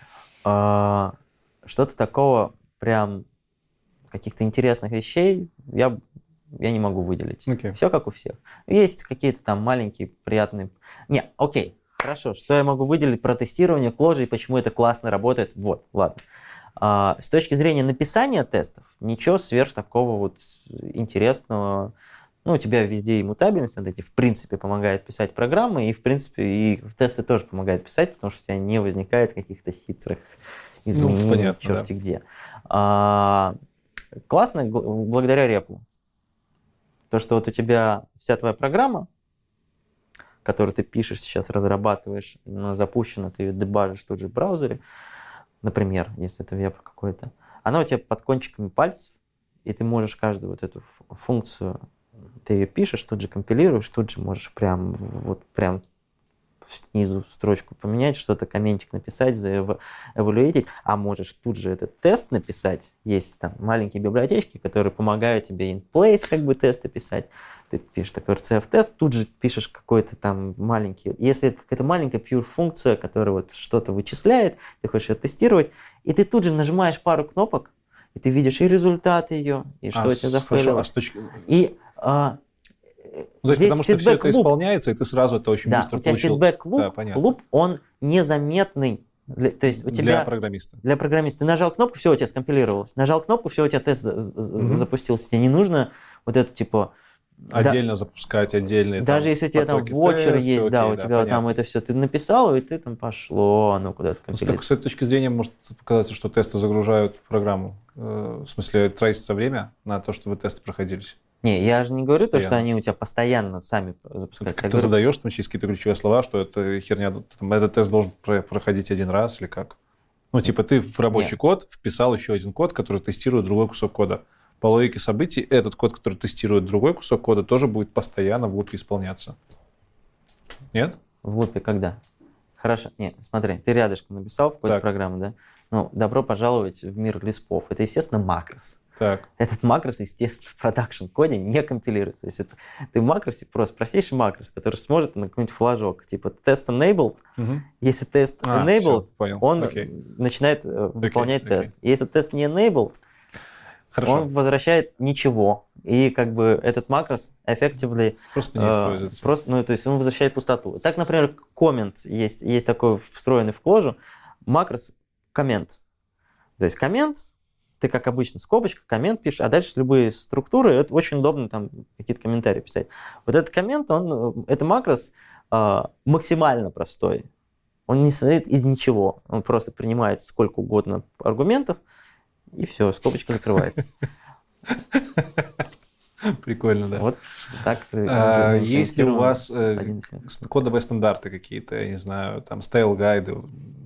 Условно, там в .NET, в мире .NET мы прям задрачиваем на style guide ы, какие-то рекомендации по тому, как скобочки выставлять, еще что-то, как писать тесты, как устраивать архитектуру папок, архитектуру папок и все такое. Загоняется с этим в Clojure или нет? А, Это больше, наверное, кстати, командной разработки. Да, типа, это, тоже ну, команда. я думаю, каждая команда здесь более-менее сама решает. Есть некоторые там комьюнити усилия, этот Божидар. э, Божидар? Наверное, его так зовут. А. Я извиняюсь, если Красивое имя, кстати. Божий дар. Бо- бо- Болгарский. Болгарское имя. А, Автор нескольких популярных э, штук в Clojure мире. А, У него там есть большой style guide, где он прям очень подробно много вещей описывает. Мне кажется, это неправильно. И Но в целом нет такого, что все следуют этому какому-то единому style guide у. Не, вот если посмотреть на код э, э, Рич Хикки, такое ощущение, что он вообще в Notepad .exe его писал, потому что там все как-то с разными. А в чем ты пишешь, кстати? Я в Emacs пишу. Понятно. Самый most, м, как, как самый Most- популярный да, редактор. Most popular, На сайте. Clojure так и вот написано. Я смотрел. Почему не визуальный какой-нибудь редактор? Ну, в смысле? потому что Графический. С кучей... Emacs точно такой же графический, как и... Ну, Ну, все-таки он больше похож на какие-то там вещи из э, Ну, код я на это в текстом пишу. двухтысячных. И что? Фарм-менеджеры, куча текста, никаких там красивушек, Я финтифлюшек. не вижу ничего красивого, Visual Studio Code. А, Ну, а из вариантов кривой. только Visual Studio Code, если брать что-то такое, типа, с э, развесистым графическим интерфейсом, да? А, я бы сказал, на втором месте по популярности и фичастости это идея с э, плагином курсив Окей. для Clojure. Сейчас, А. наверное, еще и флит будет.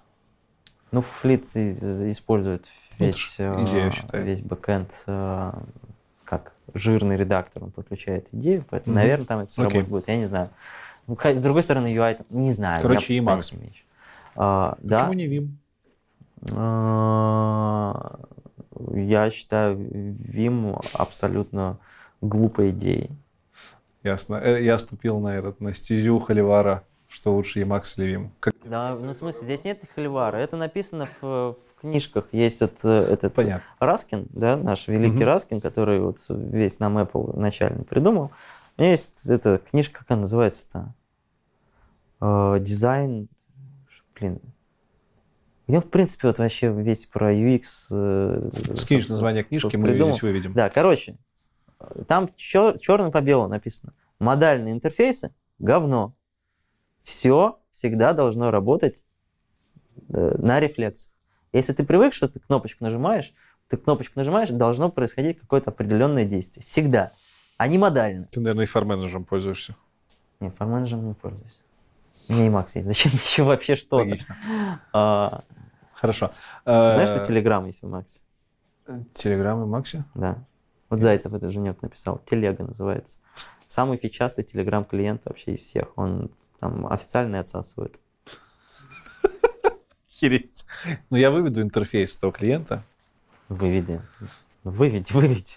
просто чтобы люди Охереешь. понимали, о чем мы Он, говорим. он прикольнее, чем официально. Хорошо. Что, давай проговорим быстренько, что нужно для того, чтобы стартануть в Clojure с точки зрения там, трудозатрат.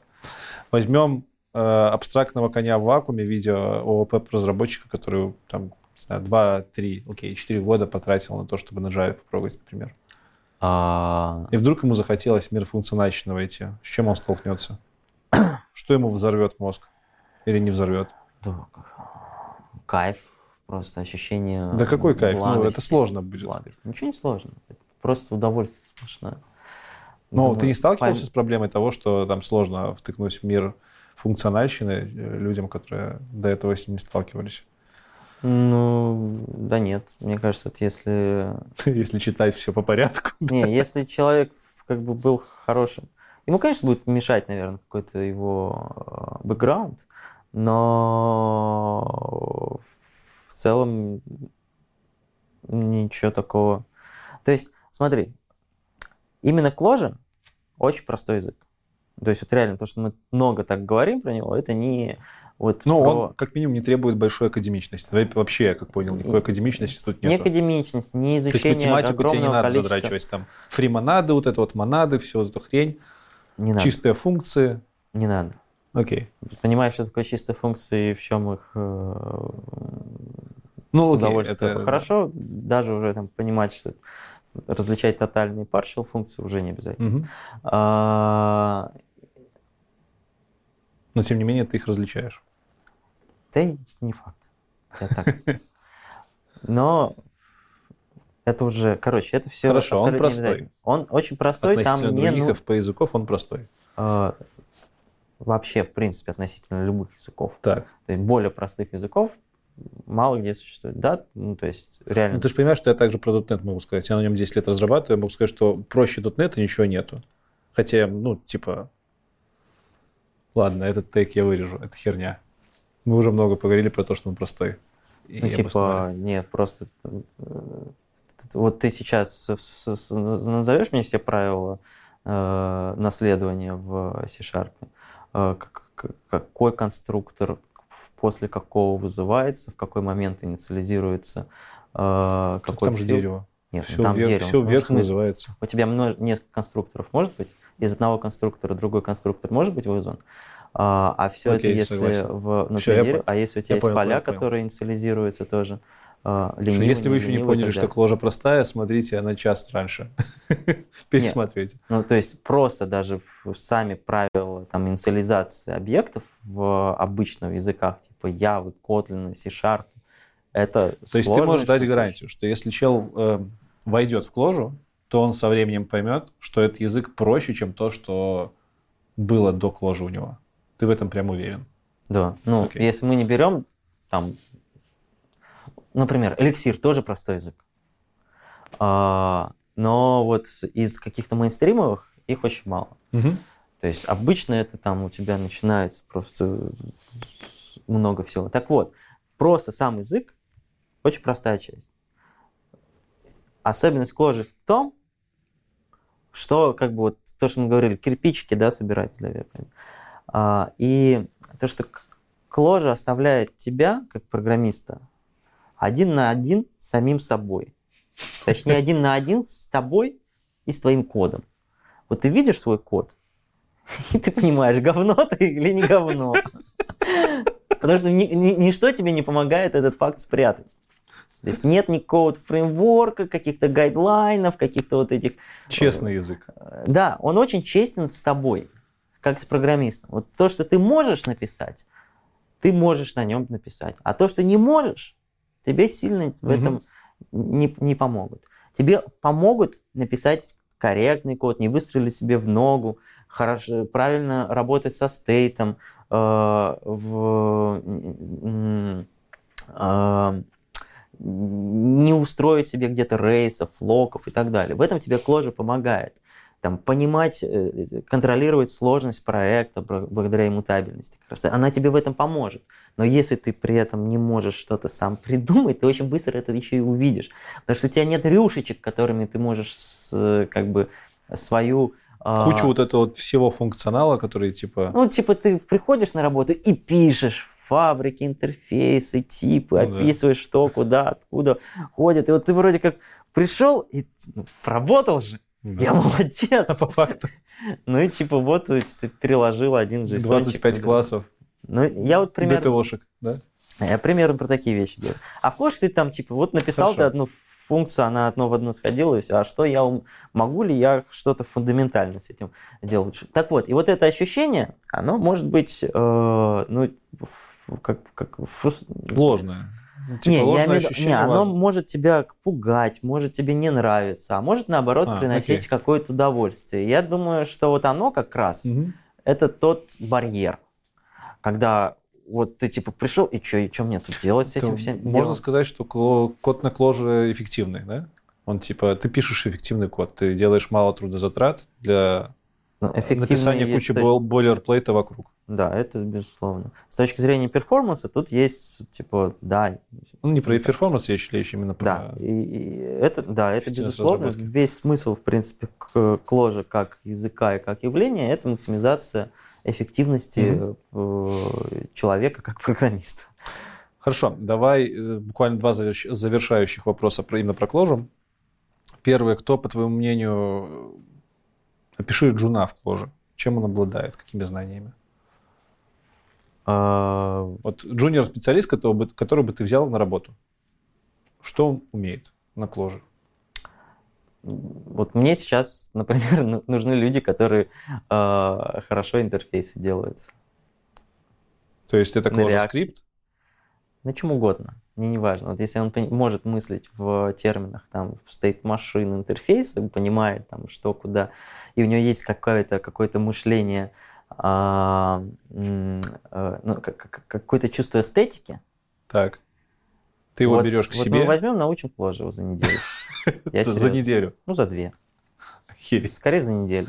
Хорошо. А если брать не интерфейсы, если взять более классические разработки вот data pipeline ов, там всего остального? Ну, опять же, как я сказал, язык программирования Clojure, он вообще не, его не нужно изучать. Э, в смысле, э, вот если человек шарит, у него есть э, какой-то опыт, который релевантен для работы, все, Тебе, тебе интересно Clojure? И, он Нет, говорит, подожди, да, интересно. Мы говорим про джуна, у которого нет опыта вот. работы. Это не switcher с другого языка. Вот, да, не switcher с, э, с другого языка. Мы сейчас говорим про Кложу как про первый язык. Вот давай вот так. Кложа как первый язык. Вот при, а... при всем сказанном выше, что Кложа очень простая. Да. Можно ли сказать, что Кложа хорош как первый язык? Ну, Я думаю, нет. это один из лучших первых языков, которые да ты можешь изучать, да. А, вот. Ну, ну, окей. С какой точки зрения? С точки зрения обхождения кажется, что это сложнее, чем пойти там формошлепить на JavaScript. Ну, нет. Ну, опять же, там форма шлепить, форма шлепить, как я сказал, я не вижу смысла писать на JavaScript, если, когда есть ClojureScript. Форма шлепить на ClojureScript абсолютно, ну, типа, сильно проще, чем... Ты офигеешь на самом деле, uh-huh. насколько мутабельность переменных неестественное для человека вообще понятие. И особенно в, в каком-то там в дереве сложно. Вот иммутабельность, э, простота структур, потому что просто, что такое иммутабельность структур данных? Это гарантия того, что все твои данные ограничены дагом. Direct Acyclic Graph. В них не может быть циклов. Ну, понятно, у тебя граф Ты... не циклится сам на себя, он у тебя проще у тебя, гораздо. У тебя все идет сверху вниз, да? условно ну, говоря. Ну, понятно. Ну, там, да. сбоку. Но, а не вот так. Слушай, ну Джун не задумывается о графах он и о том, и... что такое мутабельность, там мутабельность с точки зрения. Он, именно, он должен, он просто это видит. ему это будет проще, да, и мутабельность. Да, ну, ну то есть вот когда... Меньше э, ошибок меньше ошибок. Ему не нужно понять, что я могу здесь поменять, а я тут поменял, а оно там поменялось. Это факт, что произошло. Ну, кстати, да, это хороший а, У тебя очень... Твои инструменты, как я сказал, в коже нет ничего лишнего. Тебе сложнее прострелить себе ногу. Если, ты, если тебе особенно помогли чуть-чуть с основными концептами стейт-менеджмента, mm-hmm как работать там, как модифицировать данные, все дальше ты как бы очень быстро начинаешь. Я сейчас сижу и думаю, а почему, если у нас иммутабельность везде, а почему мы называем переменные переменными? А, ну, Они вообще... же не переменные. Ну, слушай, это вообще термин из математики, и там они тоже называются переменными. Немножко в другом смысле, чем мы как ну, привыкли это в программировании делать. Окей, Ничего страшного согласен. здесь нет. То есть это все-таки из академичности вытекает чуть-чуть? Ну, я думаю, переменными, переменными в программировании начали называть потому что математика, но при этом переменные в программировании, они ну, совершенно в, в другом смысле. можешь переменную совершенно спокойно переопределять, они мутабельны. Это не переопределение переменной с точки, ну, то есть это математика. Разное как бы, да, если ты написал x равно 2, а потом на другой строчке x равно 3, это ничего не значит, это просто два разных x, ну, да, которые они типа, вот на разные... там область памяти и все остальное. Э, да, в них ты ничего не переопределяешь, это два разных выражения, все. Ты можешь их в систему связать, и вот тогда, если ты их связал, то все, это уже что-то невалидное, это херню ты Хорошо. написал. И последний вопрос. Решения не имеет. Последний вопрос, касающийся кложи. Что почитать, если ты хочешь попробовать кложу? Значит, чтобы тебя не отворотило. Да, это самое кайфовое. Э, хорошо, давай два. А, э, Насчет мы просто, где применяется, как, как войти, и вот здесь вот я небольшой мостик хотел бы сделать, как мне кажется. То есть я уже сказал про одно, то что ClojureScript, фронтенд, React, созданы так. Богом друг для друга. Поэтому если вам нужно э, какой-то там фронтендик сделать, и, допустим, это не что-то супер критичное в компании, или это вообще част, свой собственный проект, ClojureScript возьмите, может быть, понравится. А, второй момент, где вот прям можно очень э, по логике, ну, в смысле, где нет чего-то критичного, это тот, тот, тот самый бабашка. Заменитель баш-скриптиков, make-файлов. Ну, вот свой проект или где-то там сбоку сборка, которая ничего особо... Mm-hmm. Или просто вообще даже не проект, а вот какие-то локальные автоматизирующие скрипты, сборка собственного блога, или не знаю. Можно взять бабашку, а в этих make-файлах и баш-скриптиках зачастую что-то как раз с чем кложа с чем хотелось бы работать вот прямо здесь, потому что часто там make-файл вызывает какой-нибудь питон потом, да, который там начинает что-то читать, что-то трансформировать и так далее. А здесь можно прямо напрямую взять, что-то откуда-то mm-hmm. прочитать, что-то куда-то э, записать, вывести и все прочее. Э, нет никакого вот монструозности там с точки зрения там экосистемы, все это у тебя там скриптики можешь писать.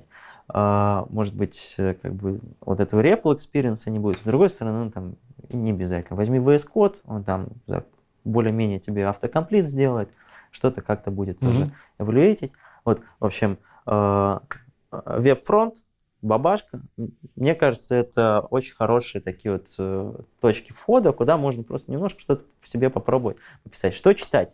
Есть замечательные Рич Хики Bookshelf. Это книга. Нет. Это букшелф. Список книг. А, букшелф, окей. А, на Амазоне, который опубликовал Рич Хики когда-то давно, а потом удалил. Собака. Собака. Там первый пункт это гамак. А, и со ссылочек, соответственно. Вот. Не знаю, почему он удалил, может, Amazon просто эту фичу выпилил, чтобы шарить списки и все такое. Но сообщество не сидел на месте, и сейчас где-то там в Гугле есть просто клон вот того этого списка. Э, Речь Ты ссылку нам сможешь скинуть на него? Да. Отлично. А, где вот просто список книг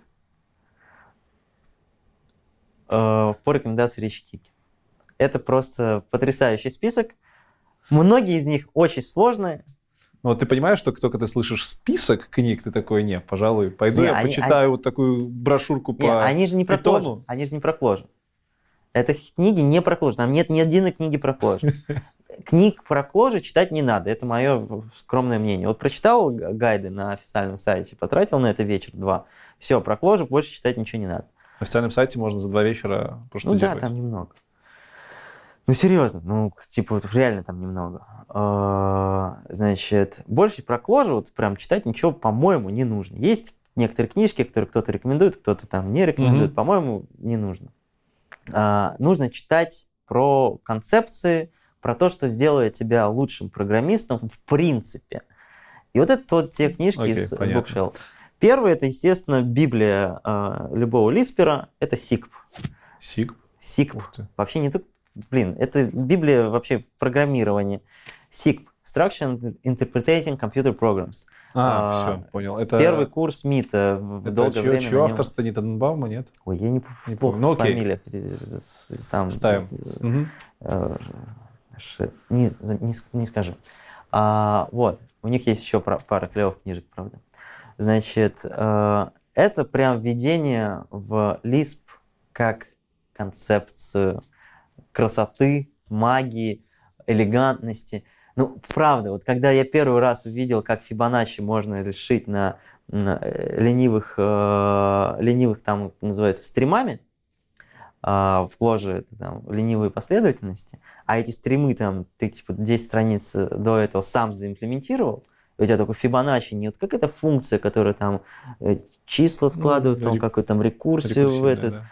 А это некоторая композиция двух ленивых э, списков, стримов. Ну, красиво. Ну, окей, это красиво. Это красиво, это элегантно, это эффективно, это само по себе начинает вкладывать в тебя элемент ленивого э, динамического программирования появляется, потому что все, у тебя автоматически все э, мемоизируется. Ну, то есть ты, типа, первые пять элементов прочитал Fibonacci, у тебя следующий начинает там, использовать предыдущий, уже высчитанный. Mm-hmm. Сам, само по себе в том плане, что вот конкретно а, здесь ты никак этому не, никак не объяснил. Ты просто создал бесконечно две последовательности чисел, а потом определил uh, relation между ними, так mm-hmm. сказать. И у тебя получилась э, последовательность Фибоначчи. Красота вообще, бог!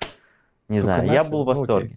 Мне очень нравится еще это на- на- название. Но это же есть академичность. Это, Это частичка академичности. Это то, от чего получают кайф в математике, придумывая все новое и новое количество формул, которые там в реальном мире никому Ну, не нужны. слушай, как бы Получать кайф от цифр, от, от каких-то таких преобразований. Это... Но то вообще, как бы, в чем мы работаем, вообще называется computer science, science, наука.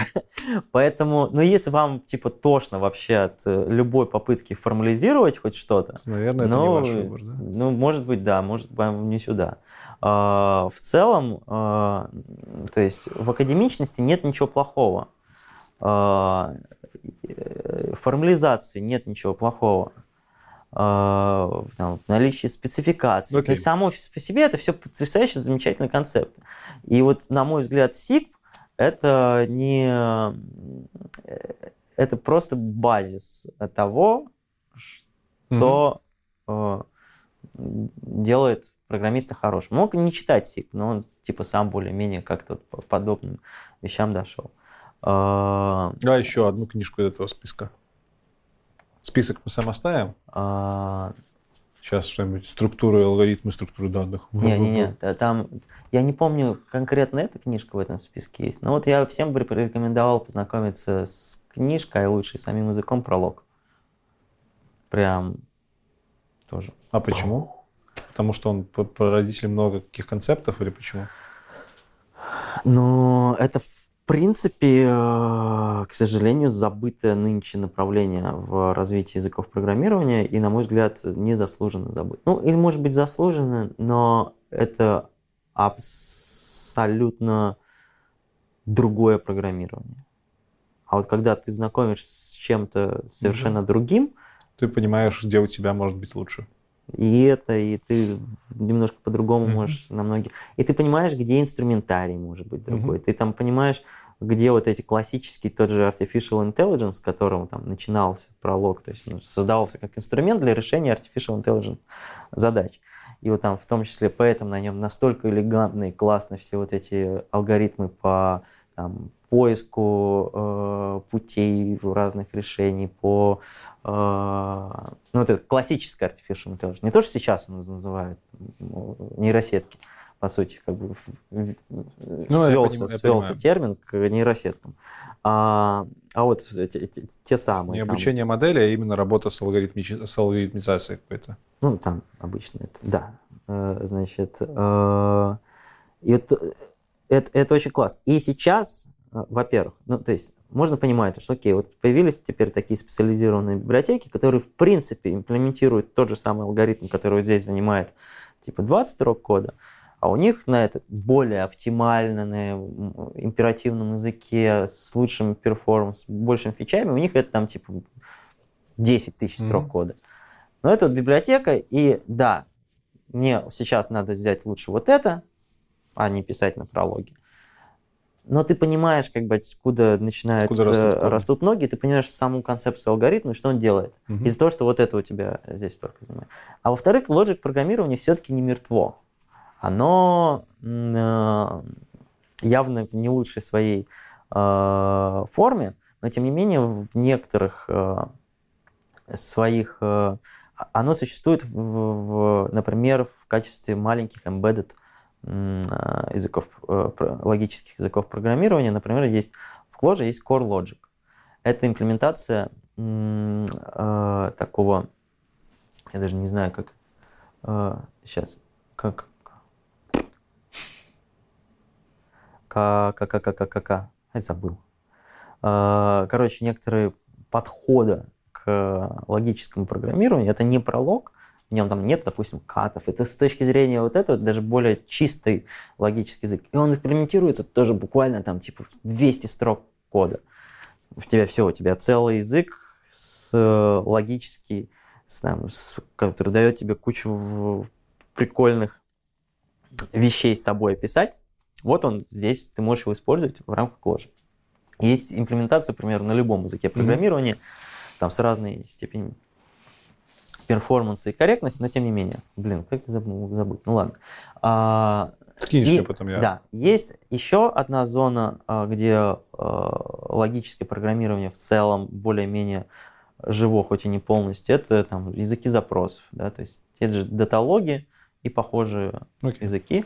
Они, конечно, опять же, если взять, допустим, LogicQL, такая база данных большая, э, проприетарная, там много всего про логику и про языки запросов. Но есть вот просто даталог. В целом это кусочек, кусочек пролога маленький.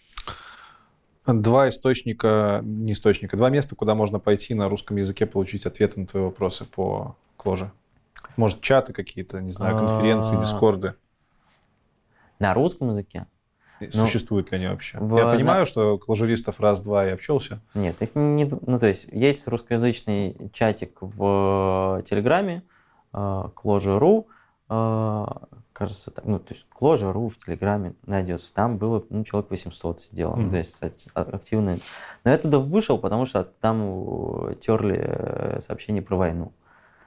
Поэтому... Об этом и вот как раз через две минуты будем говорить. Да, поэтому если как бы... админ- Хорошо, тогда отменим русскоязычные каналы и любые два чата или сообщества, куда можно прийти и получить ответы. А- Я наслышан, что у вас достаточно теплое сообщество, в отличие от Хаскера.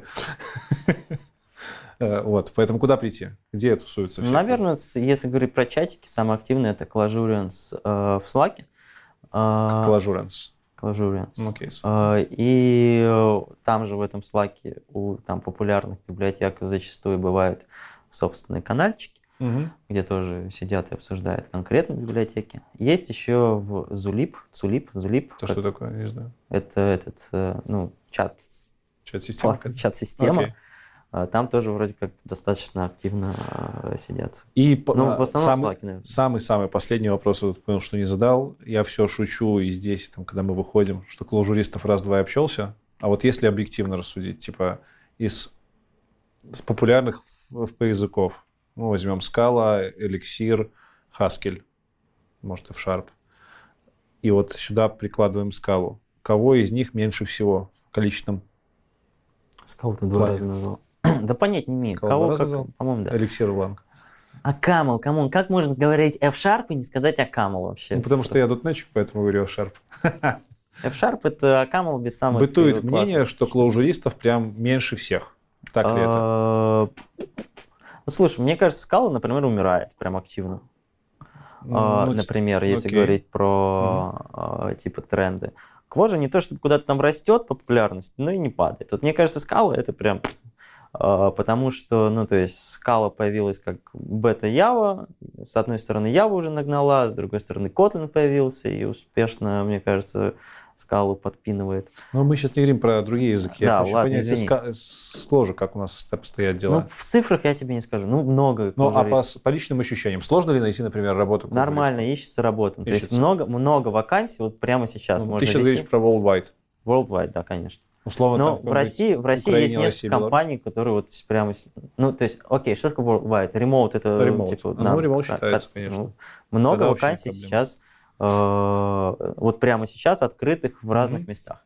Э, проводятся конференции, прям кложевские dedicated конференции. Вот Нормально. недавно была в Берлине Clojure, да, в Хельсинки постоянно проводятся. Ну, то есть сейчас ковид, как был два года назад. Сейчас не очень понятно вообще, какие у нас конференции остались в принципе в мире. Многие из них, возможно, не восстановятся. Но вот Clojure Day недавно была в Берлине от- э, после двухгодичного перерыва. В Хельсинки ездил на Clojure. Проводится еще конш, что еще несколько Слушай, конференций ну, прям чисто. Clojure'ских Я помню, есть. у меня было несколько языков, по которым прям нету конференций таких Не, вот выделенных, а тут прям... Ка- Каждый год несколько чисто кложевских конференций, во-первых, проводится, во-вторых, к коже докладчики очень частые гости в таких более, э, ну, знаешь, технически э, Я понял. общих конференциях, например, Strange Loop. Мгм. Там очень много, э, в том числе и Рич Хики там выпускает. Или недавно была этот э, онлайн конфа, как это там, типа, х- хиптл, типа, вперед, как, типа, потереби мою базу данных, и что такое, как, я не помню.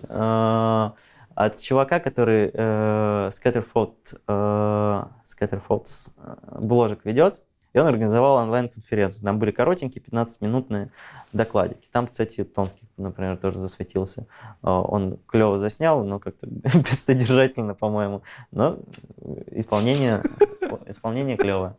А, И там было несколько про Clojure, докладик про Фотон, Окей. например, про то, как клиент... Это такой новый эксперимент, он еще не обещают его все сделать и сделать и сделать, и заопенсорсить нам. э, этим- Что это такое?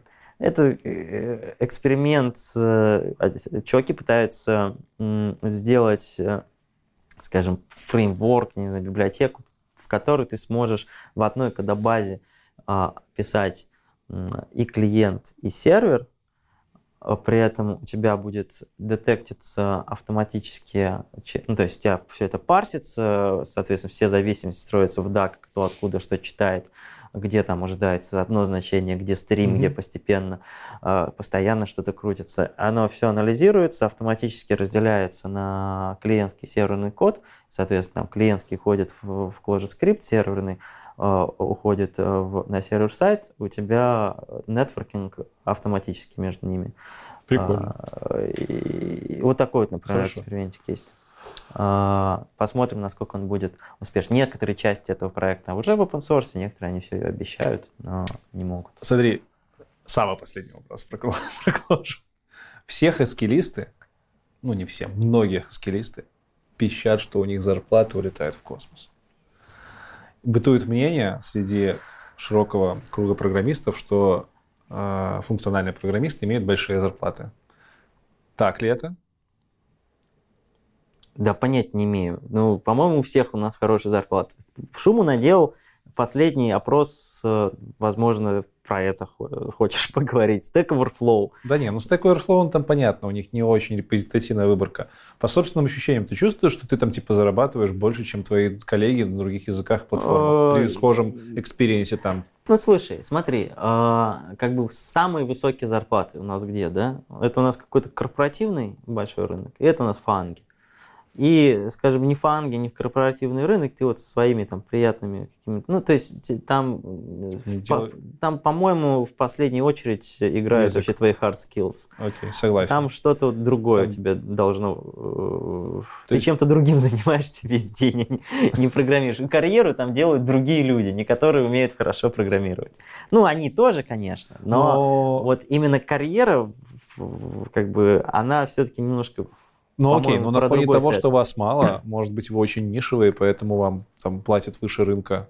Условно, там берем джависта с десятилетним опытом и там клажуриста с десятилетним опытом. Я бы сказал, вообще-то, что, может быть, э, скорее наоборот. Серьезно? А, а фича в том, то, что то есть программисты, программистам интересно Clojure.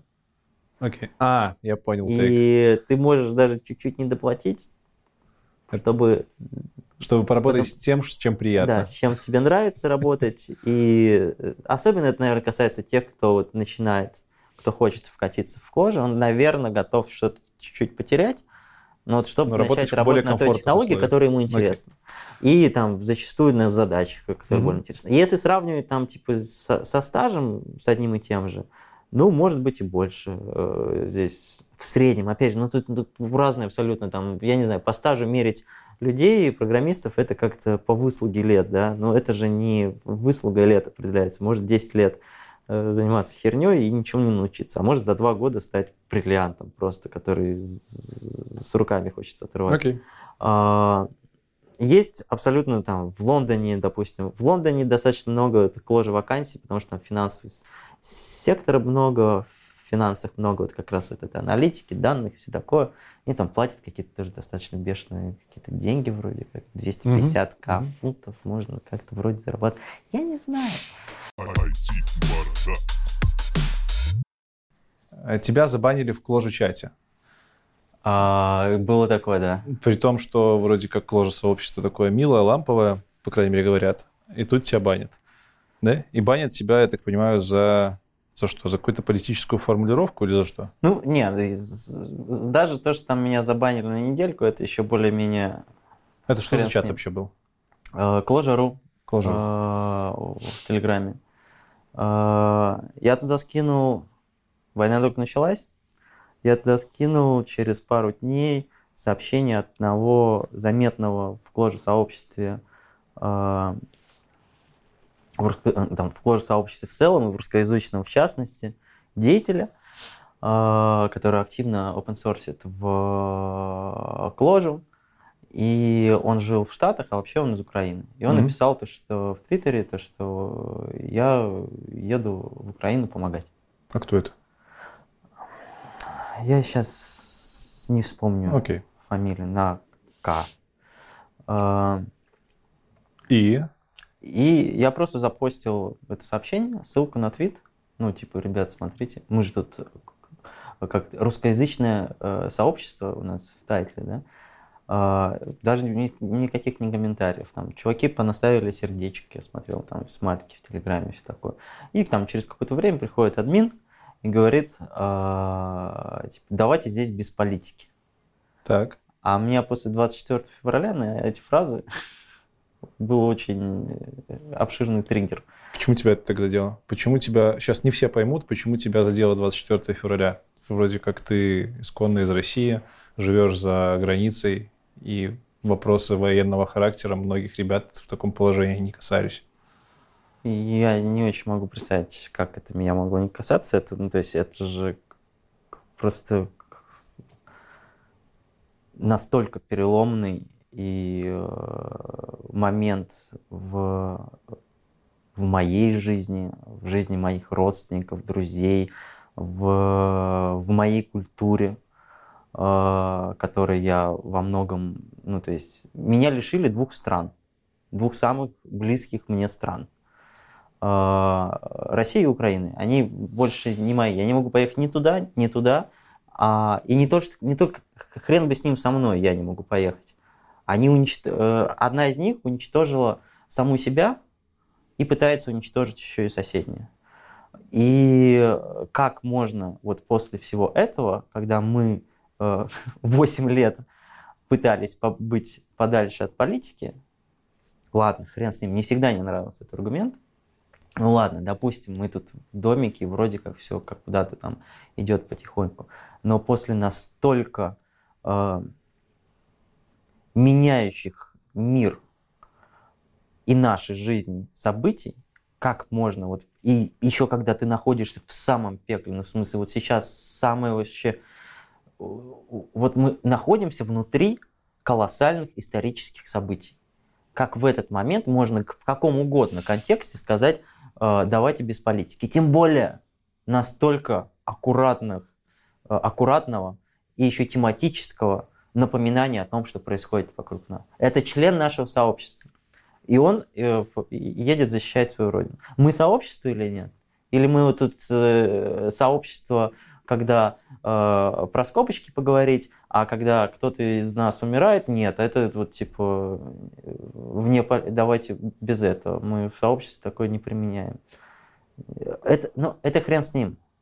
Как бы я после этого сказал, типа, не охренел ли ты сейчас такое говорить, может быть, за такой нынче по можно дать, э, можно получить. Э, ну, что это такое? Грубо отозвался, окей, забанил на неделю, хрен с ним. Но он не только забанил э, меня, он удалил это сообщение.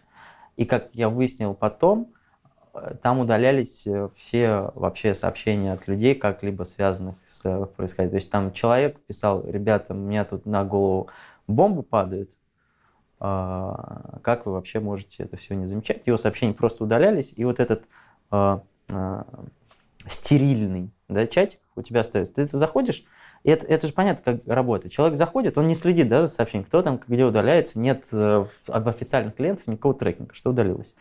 В телеге, в Emacs, кстати, есть.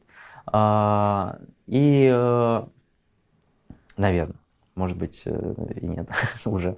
Значит, и для тебя вот эта картина, у тебя перед ну, то, что никому нет никакого дела, нет ничего. У всех все хорошо, у всех обычная жизнь, все обсуждают скобочки. А то, что там при этом все перетерли. А ты понимаешь, почему он так сделал? Почему они так делают? Почему они стараются не вмешивать политику?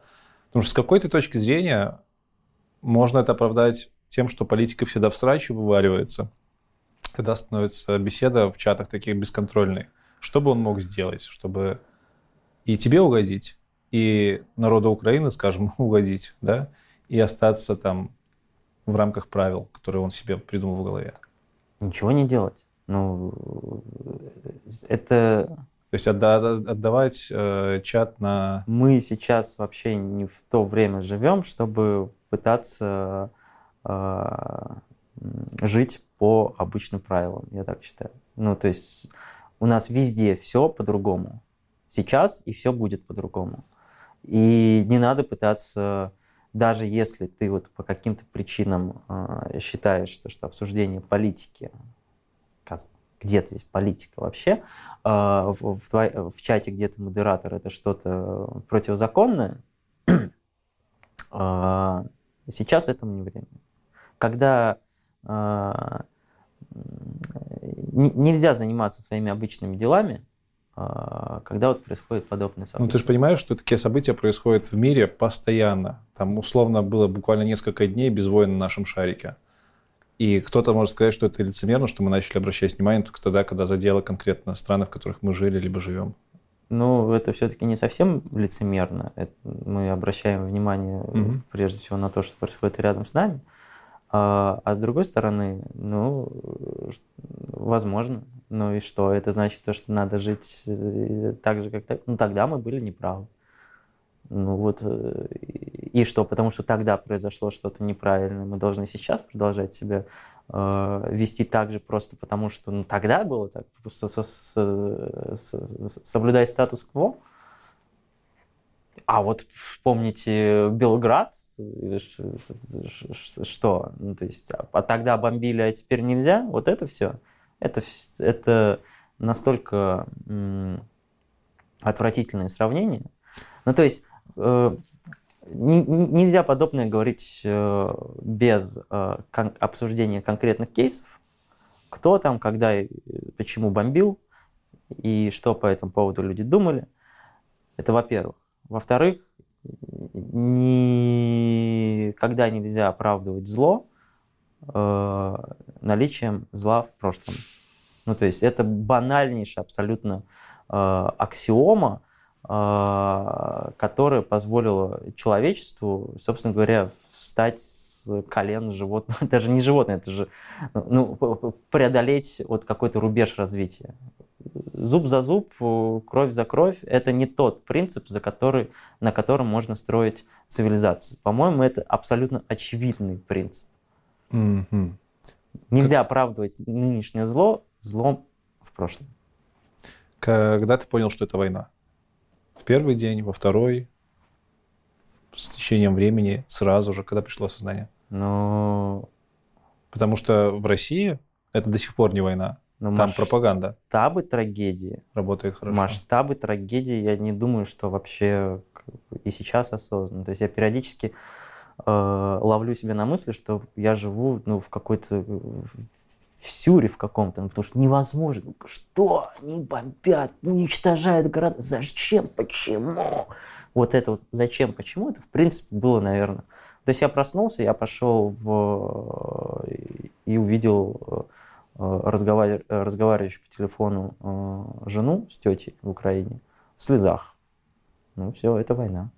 А у нее там бомбят аэропорт. Она далеко от фронта, как там все, все норм, но в первые дни не, очень был, ну, в первые вот минуты mm-hmm. даже, не очень было понятно, где, собственно говоря, фронт и почему там взрываются аэропорты.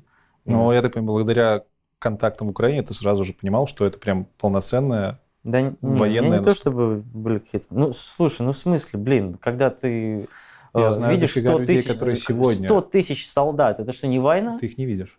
Ты ну, ты знаешь, видишь. у тебя есть цифры. Ты я, понимаешь? Я, что... я сейчас побуду... Я пиздец как охуенски просто ненавижу все то, что сделала Россия с Украиной и делает сейчас, но я побуду немножко на стороне вот этих вот самых нет, в смысле, ну мы сейчас людей. реально собираемся обсуждать, война это или не война? Ну, блядь, а что это нахуй? Как вообще тогда ты определишь войну? Ядерный пепел, когда на нас упадет? О, вот, это, вот это, конечно, война. Ну, ты же понимаешь, они говорят, ты, ты этого не видел. Ты почему ты говоришь, что это война? Ты это не видел. Ну, там нету тысяч солдат. То есть, ну, ты, ты... У меня есть люди, которые не имеют социальных связей в Украине. И они действительно считают, что не имея там связей, им просто напихивают в голову дизу. И они говорят, это диза. Я этого не видел, я этого не знаю. Я, ты что? Я читаю каналы российские, они же пишут нам, что надо. Как, как, Как им объяснить-то? Ну, ты не можешь их за шкирку притащить, посадить на фронт. А что, ну, не, серьезно, то есть, как бы, вот у них, э, у, у, я не очень понимаю предмет обсуждения. Мариуполь уничтожен, стерт с лица земли, сколько там? Нет, это диза. Нет, ну, в смысле, это... В Яндексе не, про это не писали. Не, в Яндексе тоже писали, что Мариуполь стерт с лица земли, ну, типа не теме. Он Ну, стерт с лица земли. Окей. Правильно? Там, типа, уничтожено. Ну, это невозможно скрыть, и это показывают, и они вот теперь восстанавливать его собираются. Но просто, типа, они вот не, не мы уничтожили, а если и мы, то это Ну. потому, что вот там кто-то прятался. плохих. Я понять, я не... Понимаешь, знаешь, есть такое... м, мне кажется, есть а, в такой концепт правильный, то, что некоторые вещи, поступки, то есть на, на некотором уровне эмпатия начинает отключаться. Более того, ты должен ее... отк- Я сейчас дораскрою свою мысль. Эмпатия а, э, должна отключаться. А если ты, она не отключается, ты должен ее отключить, потому что на каком-то уровне понимание человек, эмпатия это как бы засунуть себя в шкуру другого, Да. да. понять, что им движет и что. Вот если ты э, будешь эмпатичен э, к серийному, серийному убийце, к там, насильнику, Мгм. проявление эмпатии к нему может э, невозможно. Ну, то есть это приведет тебя к разрушению самого себя. Ты сам начнешь становиться вот э, просто это, это тот рубеж, как, перейдя который, это рубеж человечности. То есть ты думаешь, что эти люди проявляют эмпатию про- Нет, я думаю, что их невозможно понять. Вот что я Окей. хочу сказать. Окей. Невозможно, а, не- не- если ты проведешь у себя в голове тот же мысленный эксперимент, а, что провели они у себя, когда вот они смогли поверить в этот Оруэлловский Мгм. э, мир это война, война это мир. Literally. Это же, это, ну то есть, э, кто бы мог подумать, то, что вот все вот эти вот орловские э, э, штуки, это не, не какая-то, не знаешь, не, метафора, не художественное преувеличение, а вот это прям так и будет. Вот у вас мир – это война. Я к чему хочу сказать, что вот проведя этот эксперимент, попытаясь понять всех этих людей, которые пытаются оправдать вот все, что там происходит, мне кажется, это либо невозможно, либо приведет к самоуничтожению себя как личности, потому что ты сам научишься вот этому двоемыслию, когда ты э, можешь, э, Заиграться. ну, Ну, условно. потому что, я, окей, я, я потому что э, я не могу иначе это объяснить, потому что как только я пытаюсь понять этих людей, я понимаю, насколько это мне не получается, и вот что если я сейчас попробую еще пос- пос- посерьезнее понять, мне кажется, я что-то могу сломать у себя в голове, потому что это прям это, это, это, это ж какой-то раздел. Что-то типа проверить, существует ли смерть через умертвление. Вот. Ну, Ну ладно, это фиговая аллегория. ну, Скажи, скажи, давай к следующему вопросу. Пытался ли ты себе объяснить, как сильные инженеры в жизни не могут позволить себе получать источник, э, получать информацию из нескольких источников, не касающихся их профессиональной деятельности.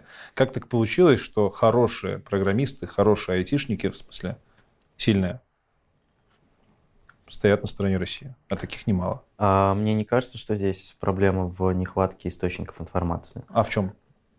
Это сложный вопрос, на который будут отвечать, э, думаю, десятилетиями э, народы всей западной цивилизации. Как они начали отвечать это после Второй мировой войны. Сейчас вот у нас есть еще один кейс, который будет изучаться. У меня есть какие-то собственные мысли, которые пытаюсь сформировать. Но тебя не удивило то, что люди, которые в профессиональной сфере проявляют хорошие аналитические навыки, Опять же, ну, житейской это- оказались а- полными Это, это опять же, не, не первый раз. То есть э, это уже начиналось исследоваться. То есть в фашистской Германии э, образование, уровень э, культуры э, не коррелировал с э, уровнем поддержки Гитлера. Скорее, может даже наоборот. А, и, э, ну, мне кажется, это достаточно... Мне кажется, это понятно, как объяснить. То есть человек, который более образован, более начитан, ему даже может быть проще найти правильные слова, прежде всего для самого себя, чтобы объяснить примерно все, что угодно. Ну, то есть, типа, mm-hmm. математика это же абстракция, например, да, компьютер сайенс это абстракция. Мы сами создаем эти абстракции, сами их придумываем. Сами вводим те аксиомы, которые нам нужны для того, чтобы получить определенные э, выводы. То есть аксиомы не даны, не даны нам э, в математике, в компьютер сайенс богом. Да? Это не физика, это не, э, там, не медицина. Вот мы вольны делать все, что хотим. Ввести любые догматы, ввести любые аксиомы и на основе этого сделать любые какие угодно выводы. Если ты достаточно образован, ты вот можешь у себя в голове таким образом, в принципе, э, объяснить и доказать все, что угодно. И тебе это будет казаться абсолютно логичным, верным выводом, и ты можешь это и транслировать. А, и чем более образованный ты, тем более сложные схемы ты можешь э, строить, и тем э, более, скажем так, э, реальными они могут казаться. Поэтому ни образование, ни культура в ее понимании, там, типа, солодниковском понимании, типа, вот на картины сходил в музей, посмотрел, книжек почитал, вот ты культурный. Они не прививают от этого, мне кажется. И в чем причина, я не думаю, что хоть кто-то сейчас тебе вот прям скажет, почему и как. У каждого будет своя гипотеза. Мы будем читать об этом в книжках. Кто-то там... Мы будем об этом разговаривать, обсуждать. Мы будем рассказывать об этом своим детям. Э, будем отвечать на их вопросы. Очень много всего нам предстоит осмыслить по поводу всего, что произошло и как к этому пришло. Ответа ни у кого нет. У меня там есть пара своих гипотез, но это так очень мало всего. Что как бы сейчас надо сделать, это, конечно, не копаться в причинах, почему Россия стала а, фашистским государством, Новой Германией фашисткой, ну, в смысле, вот, всем тем, а, а заканчивать войну, а потом уже копаться в причинах. А в чем я уверен, то что нельзя выделить одну маленькую какую-то понятную причину. Типа, вот Путин все это сделал. Или вот пропаганда. Вот телевизор включили, и вот все, все так случилось. Я думаю, что тут все очень комплексно, все переплетено. Mm-hmm. А как и почему, ну, не слишком.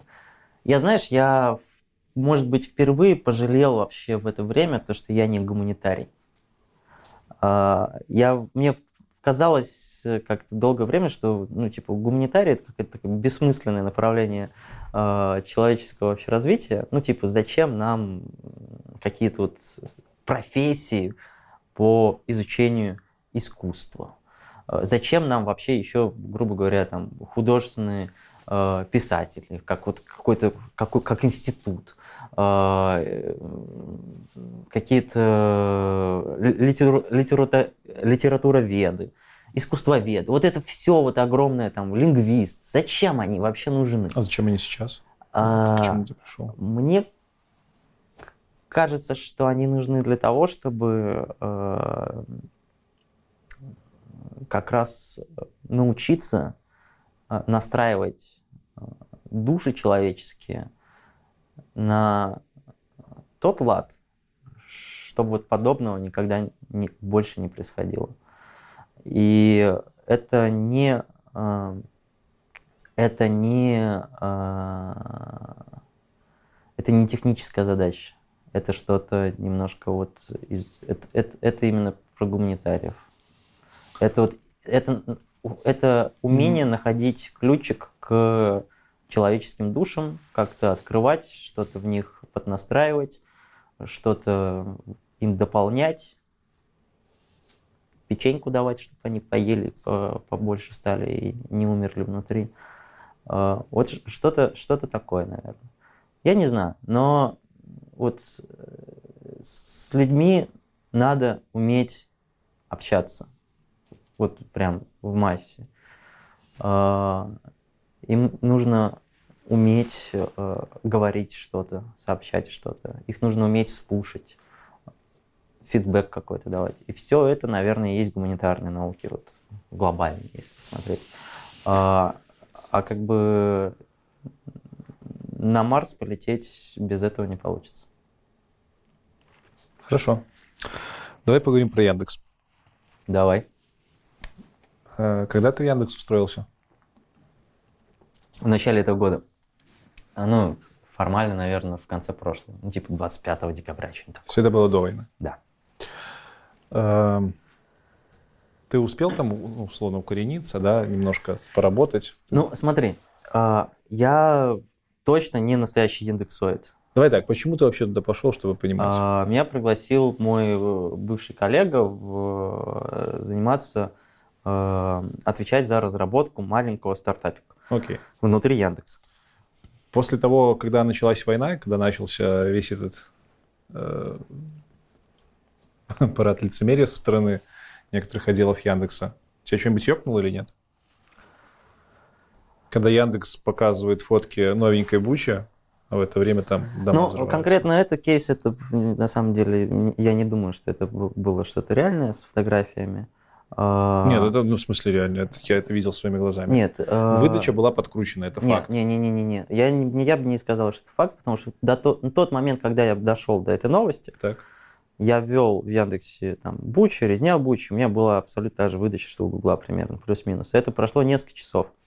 А, Я попросил, я думал, может быть, типа айпишники, зашел через ну, немецкий, все так, зашел через VPN Яндекса, все так, ну, может, Яндекс своим показывает, типа, все норм. Попросил у ребят, там, типа, все, у всех все норм. То есть это от информационного повода до типа того, как все нормализовалось, прошло несколько часов. Ты можешь, конечно, сказать, что это от, открутили, но я немножко там порылся. На самом деле э, у Яндекса ну, движок ранжирования это сложная штука, да.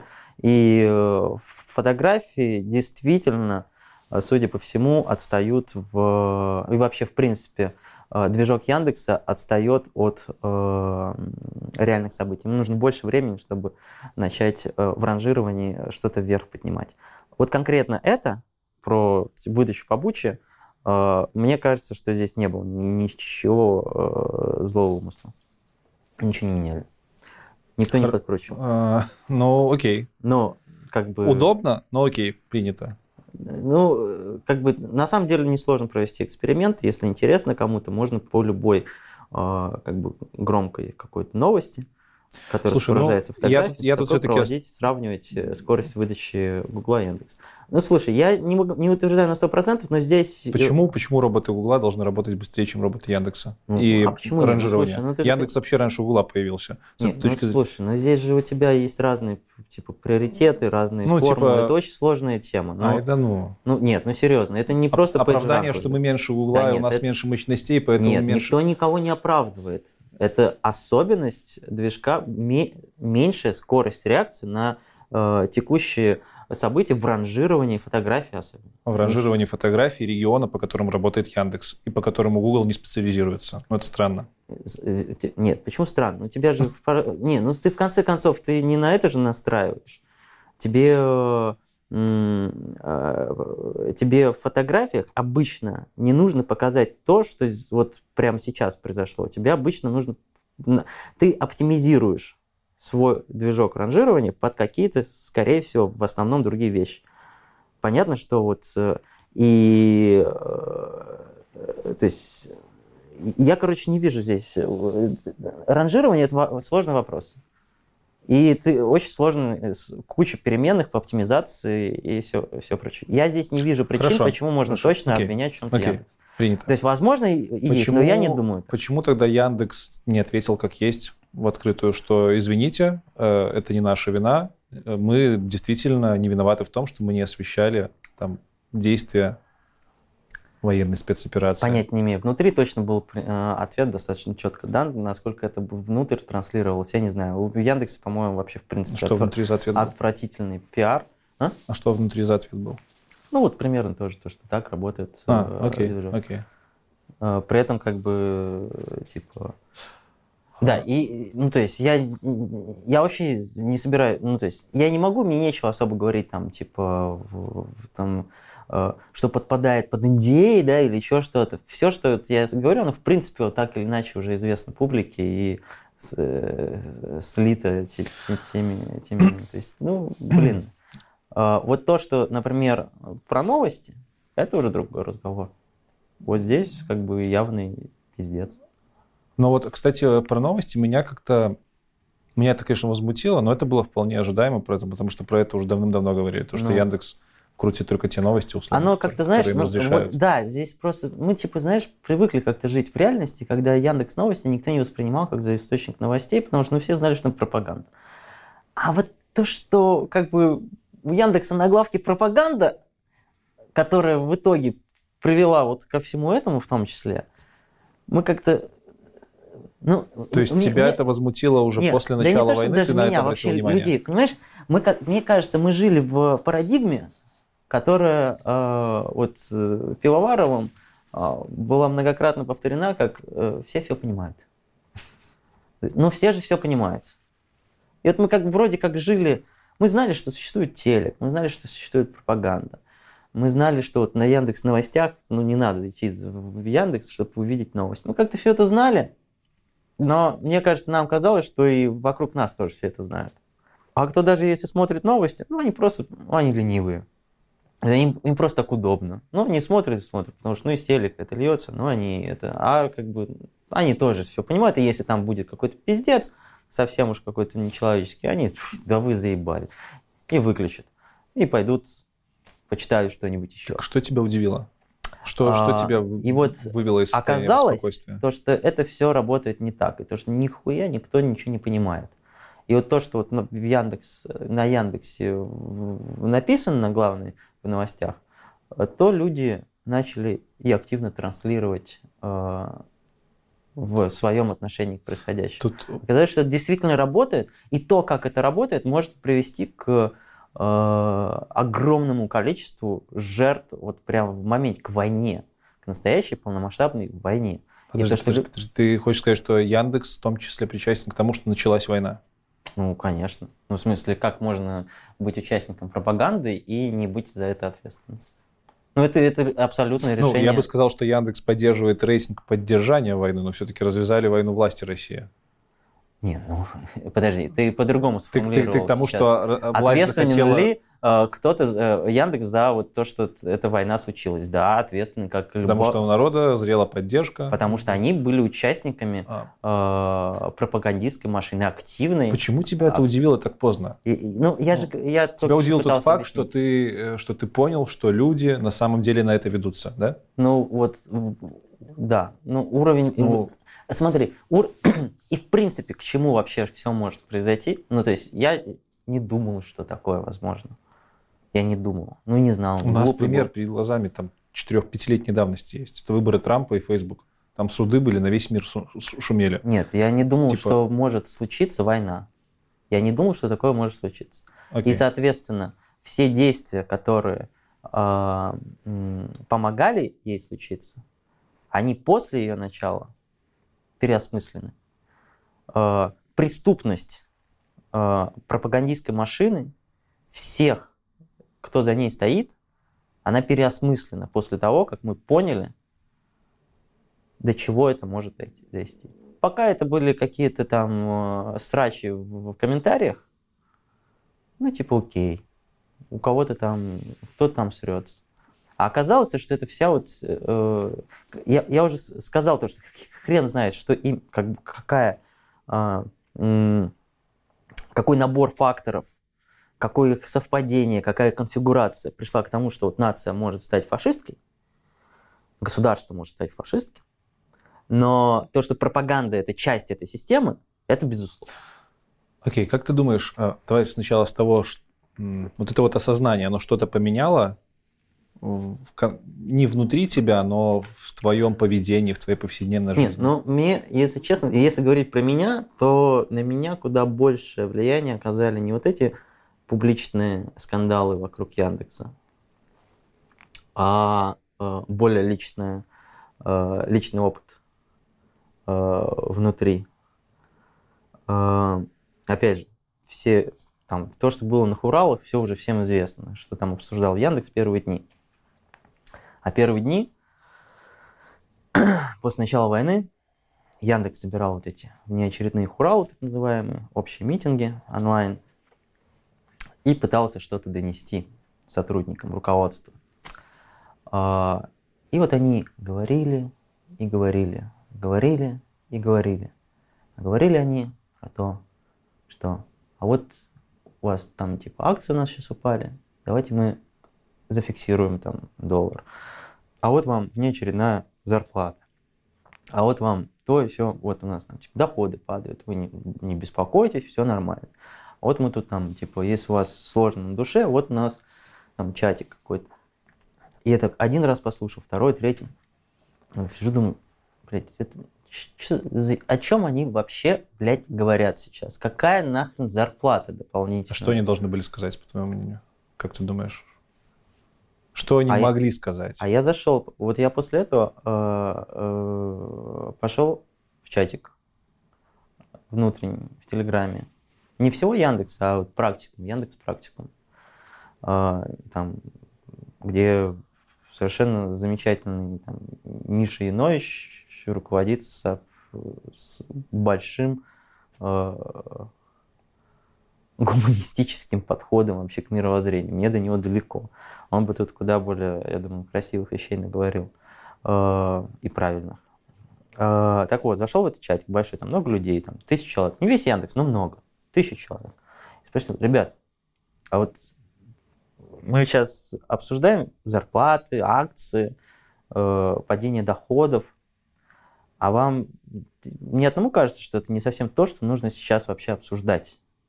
И то, что вообще-то, типа, там война большая, миллионы людей бегут со своих мест, тысячи и тысячи гибнут, десятки тысяч ранены. Им всем очень нужна помощь. Прямо сейчас. Может быть, мы можем обсудить то, как мы можем помочь им, а что там мне сразу вот начали там, типа, вот, вот как там, этот, как, как там, с броневичка, если что-то там сказать, то сразу Яндекс закроет. Я не понимаю этого вообще, и, и опять же, попытался продолжать говорить, ну давайте донесем руководству нашему, потому что они, возможно, не, неправильно поняли, а, мысли, тревоги коллектива. И то, что 13 зарплата, хрен с ним. Давайте попробуем подумать, можем ли мы помочь вон там. Там гуманитарная, человеческая, огромная катастрофа. Что мы можем с этим сделать? Давайте подумаем, можем ли.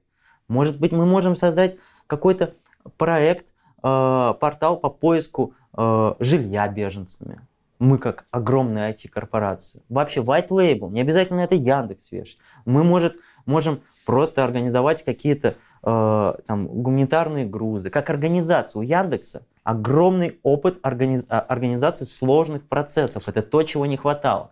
На что мне тут же там отвечали, нет, нельзя, тут сразу Яндекс закроет. Я же не об этом говорю. Я говорю, давайте пообсуждаем, давайте скажем, то, что вот нас прежде всего интересует эта тема, а не наши гребаные типа зарплата iPhone Ratio, который мы можем позволить себе сейчас. Слушай, ты действительно верил в то, что крупнейшая компания айтишная так, России подожди, сможет подожди, так сделать? Нет, ну, нет, я, нет. Здесь дело не в этом. Дело в том, что крупнейшая IT-компания что-то там может или не может. Дело в том, что вот этим людям в чатике им это нахрен не сдалось. Им вообще это не интересно. Они говорят, компания не должна этим заниматься. Я же не говорю, пусть корпорация это сделает. Я говорю, давайте выйдем к нашим руководителям и скажем, можем мы что-нибудь сделать? А они пусть уже принимают решение. Это их работа оценивать риски, не ваши. Ваши понимать, что вы хотите и чего вы не хотите. И там, вот у нас там отдельно, если кто-то хочет волонтерить, пусть волонтер, э, там они собираются, волонтеры там что-то собирают. Я же не об этом говорю. Я жил в э, Яндекс как организация могла бы сделать куда больше.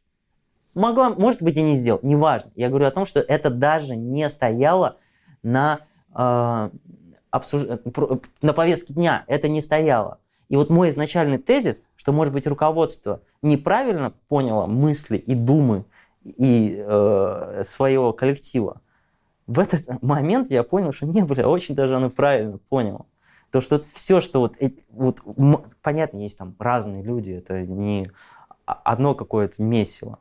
Есть разные люди, замечательные, хорошие люди. Но вот эта масса, ей интересно, э, как получить 13 зарплату в момент, когда э, Украину бомбят и пытаются стереть с лица земли как государство и как нацию.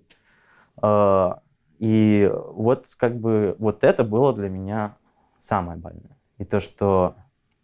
То есть я просто типа вышел во двор, ну и подумал, что ну, вопрос не в Путине вообще, и не в том, что там может позволить себе э, государство, э, корпорация или нет. А я при этом жил, я жил в Берлине, да? Угу. Казалось, где Берлин, где Украина? Ну, не так далеко, но тем не менее. Москва куда поближе. И вообще вот все эти люди, которые... Они как будто куда больше с этим связаны. А у меня в чатике э, группы детсада э, дочки люди собирают на помощь украинцам. У меня в чатике э, домовом люди э, спрашивают, вот мы тут вещи собираем, отвезем, проведите. Вот им как-то не все равно. Им вот что-то в чатике детского сада, им, знаешь ли, до политики. Вот в чатике Кложи, русскоязычном, у них просто постик про то, что человек из, из сообщества поехал из Штатов умирать, возможно, в Украину, помогать, рисковать жизнью в любом случае, ни, никто его не заставлял. Вот это политика. А здесь, в чатике э, детского сада, написать о том, что люди страдают где-то в Украине, давайте им поможем, соберем вещи, ну это нормально, никто тут, давайте здесь без политики, у нас тут группа детского сада, может быть там вообще-то Россия правильно себя ведет, и нам действительно нужны двуполярные... Не думаешь, потому, это отчасти потому, что садик Берлина, в Берлине и чатик садика в Берлине гораздо более безопасное место для выражения своих политических мыслей Я... и разговоров про политику, чем любой чатик э, в стране, которая всеми способами скрывает, что это война. Я не, э, я не думаю. Я Думаешь, думаю, это больше пофигизм? Я думаю, просто это обратное. Это, э, это нет, я думаю, это э, перепутанные причины и следствия. То есть, реально людям задурманили голову настолько, что они не могут уловить причинно-следственную связь? Нет, я думаю, что вот люди боялись, э, не хотели говорить о политике, и поэтому э, чатик в Берлине стал более безопасным. Если бы не, никто, нет, нет, подожди, ни, мы, не, мы не можем решить проблемы сегодня, э, разбираясь в том, что было вчера. Да, что но... делать сейчас тем людям, которые, ну, я просто не хочу до последнего верить, что вот этим вот тысячам людей Яндекс практикума реально похер. Я все еще пытаюсь найти оправдание. Может, они реально боялись или еще что-то. Я, опять же, я говорю, отвечать на этот вопрос, мне кажется, ни мне, ни тебе. И будут долгие годы еще разбираться. Я думаю, что вот наше поколение, оно, ну, типа, вот с ним уже ничего не сделать. Оно совершило, ну, знаешь, это, ну, типа, немцы несколько поколений жили с, вот с этим э, с этим грузом отмывались и забывали, и переделывали себя. Может быть, мы пока не дошли до этого же масштаба, наверное. Хотя, Ты же понимаешь, что Но... это большая разница. Немцы знали, что они идут с войной на соседних государствах. Да а... все знают в России, что там война. Я не понимаю, все знают. Все все... Ну, то есть в, в этом плане, окей, какая-то маленькая какая-то часть, вот те, о ком мы сейчас говорим, про там айтишники, образованные люди и все такое, они все прекрасно понимают с точки зрения фактологии э, происходящего в Украине. Э, как бы переплетение происходит на другом совершенно уровне. Дальше строится другой, э, другой замок, другая великая Россия. Они же русский мир строят, понимаешь? И то, что будет там Украина, не будет, им как бы не так важно. Тебе важно, чтобы в будущем Россия осталась Россией? Вот совершенно не важно. Мне... Ну ты же по типу... А кем будешь ты тогда? Ну, э, сейчас... Я не знаю, кем я буду. Сейчас я человек без, э, без страны. Без собственной родины. Я не могу туда поехать. Э, и это очень больно. Я, я человек без двух стран. Без России без Украины. Надеюсь, э, когда-нибудь произойдет тот диалог, который позволит таким, как я, приезжать в Украину. Я очень хотел бы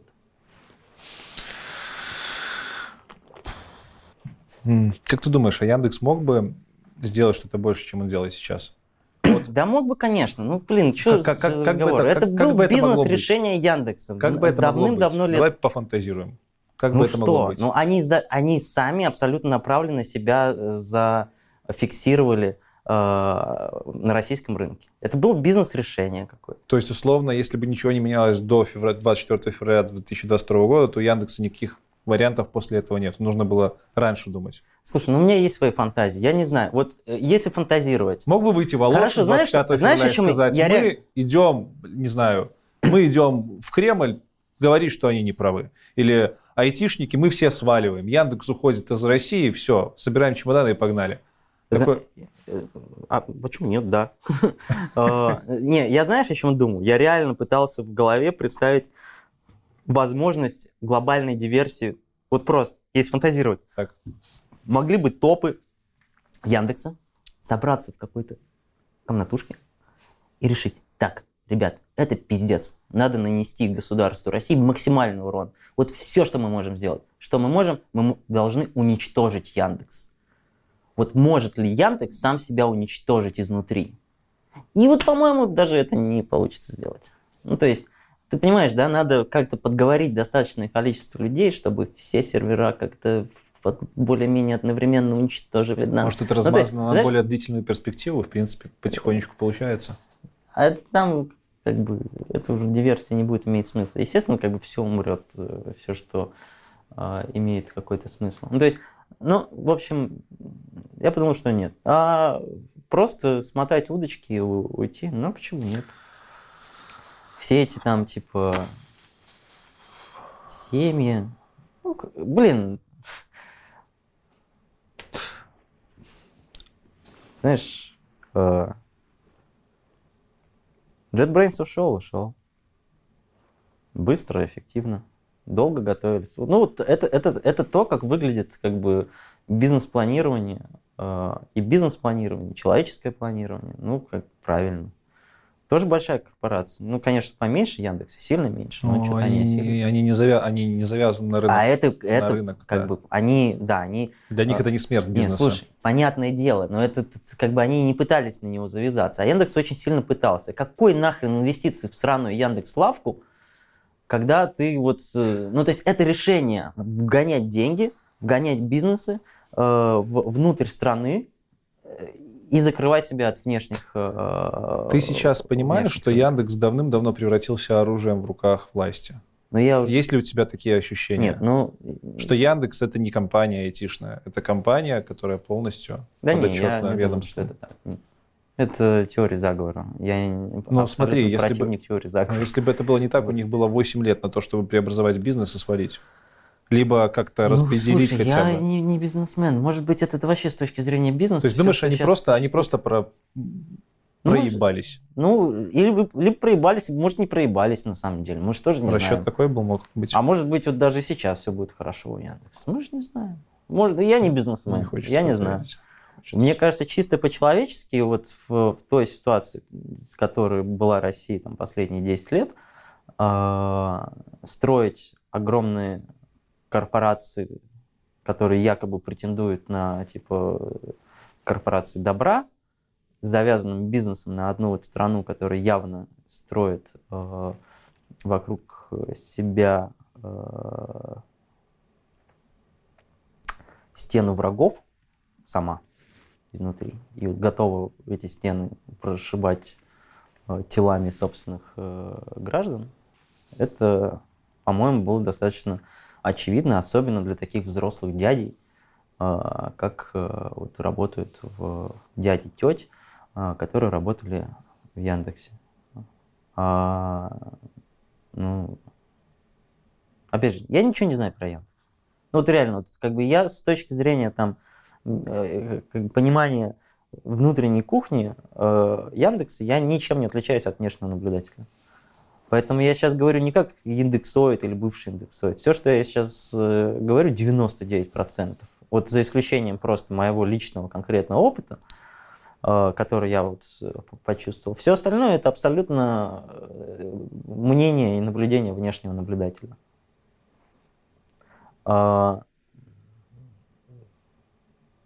ужасно. Все. Ну, то есть, блин, все, что происходит, гигантская трагедия. Здесь не может быть вообще хороших э, каких-то неболезненных решений.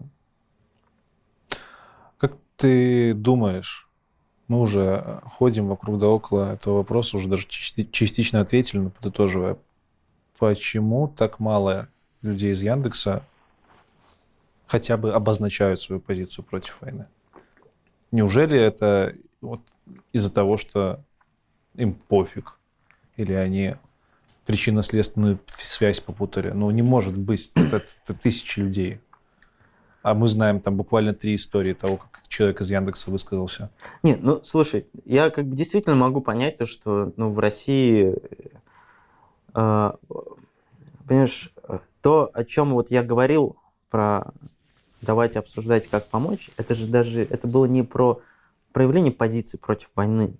Я даже не, я, я же не, не говорю про то, что давайте сейчас встанем на броневичок и будем вот кричать, что мы против войны. Я же не про это говорил.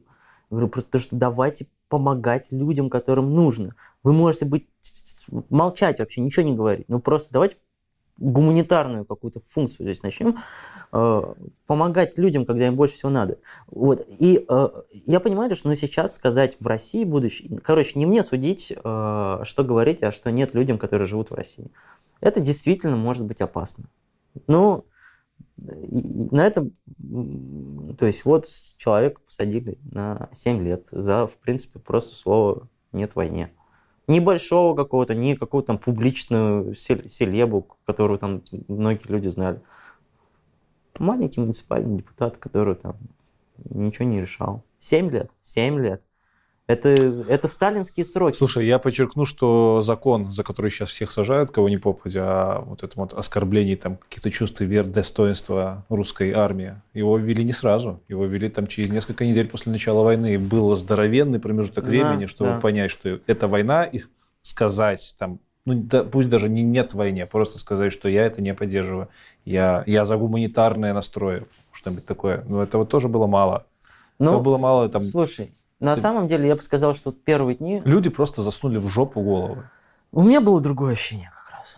Но это, наверное, типа ошибка выжившего. А, я видел это по сообществу блогеров. Ну вот я как-то мало, наверное... Ну, то есть я видел свой пузырь, свой, пузырь, свой Facebook, свой Instagram. И первые дни активность там проявляли 99% активности там было это типа посты про нет войне, смена аватарок, э, флаги Украины, э, душещипательные истории от разных людей. Это было 99% того, что я видел в социальных сетях. Опять же, я немножечко отрезан от России в плане э, как бы вот такого контакта прям кожного, а, я не могу выйти на лестничную клетку и понять, что там mm-hmm. за люди в России сейчас живут. У меня по-другому. Но при этом у меня огромное количество типа друзей, приятелей, знакомых из России в Берлине, огромное комьюнити в целом, и у меня большая часть моего э, общения там это русскоязычные люди. Э, и это абсолютно не репрезентативно с точки зрения понимания России Потому что это как стена. Вот то есть вот здесь вот люди, им всем больно, они все страдают. Не, из, не то чтобы из-за себя мы бедные русские, а вот просто из-за того трагедии гигантской, что происходит. А вот с той стороны, в том числе их родные, знакомые, сестры, мамы, братья. Меня это не коснулось, но я знаю огромное количество историй, у которых вот это внутри семейная э, маленькая трагедия, когда и это, это реально работает по границе. По границе государств. Я не знаю, как это возможно. Ну, то есть, что это такое, понять не имею. Ты с украинцами встречался в Яндексе? С, с ребятами, которые работают из Украины, либо украинцы этнические? Ну, я повторюсь, я не индексоид настоящий. У нас ну, был маленький... за коротенький промежуток Нет, дело не времени. в том, что я даже коротенький промежуток. Я был в маленьком стартапике, в своем, Окей. в своем пузырике. Мы с... Я с Яндексом вообще не общался за там пределами каких-то HR-вопросов. То есть там какие-то истории с э, увольнением украинцев, про которые говорят, ты ничего прокомментировать особо не можешь? А, Может, я какое-то внутреннее нет, общение я было? ничего про это не читал и не, Да. не видел. Я знаю, ну то есть у нас э, мне нельзя было нанять э, э, украинца, проживающего в Украине в Яндекс до войны еще. То есть украинца, проживающего в России, норм, за рубежом норм, украинец в Украине. Что за нет. фигня? Ну, как это обосновывалось? ну, в смысле, там проблемы с деньгами, с переводами, с оформлениями, всем таким. Слушай, э, ты в Берлине живешь, и в Берлине, по-моему, уже несколько раз было замечено, как люди выходят там с флагами за Россию, с советскими флагами. Откуда это появилось? И почему Германия, как ты думаешь, типа это одобряет? Никто это не одобряет. Ну, ну, ну, люди это могут делать. Это пережитки Ну. демократии, типа, или что это такое? Пережитки демократии. Ну, а что это? А, Ну да, это достаточно э, четкая позиция о том, что в целом каждый может свою позицию выражать, а, пока это... Ну, это скользкая э, дорожка, да, ну то есть ник- никто сейчас не может взять и выйти, типа, надо сжигать евреев печах. Я прямой вопрос задам. Почему никто не дал им пизды? Ну, во-первых, их охраняла полиция. А даже так. Ну, конечно. А, То есть это прям по всем параметрам санкционированные митинги были, да? Да. Ну, то есть они согласовывали. Им запретили потом атрибутику всю российскую. Зетки. Зетки почти сразу запретили, в принципе. Российские флаги на подобных шествиях тоже запретили. Но здесь как бы это в две стороны работает. Ага. И с одной стороны полицию Берлина можно понять. Ну, то есть на 9 мая были запрещены атрибутики и России, и Украины. Мгм. Нельзя было выйти с украинским флагом на 9 мая в, на массовое шествие. А, ну и как бы мотивация понятна.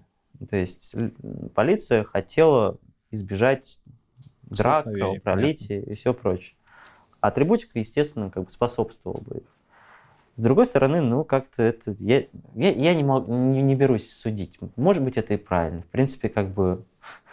а, Короче, это было... э, Есть... а, э, В Берлине очень много русскоязычных людей.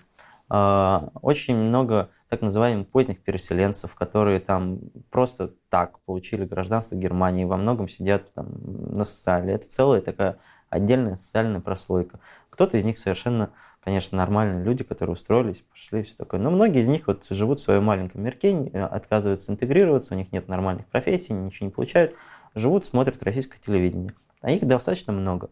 А, И вот они устраивали в основном, ну, то есть, не знаю, я не знаю других людей, э, которые что-то подобное устраивали из каких-то других э, социальных групп.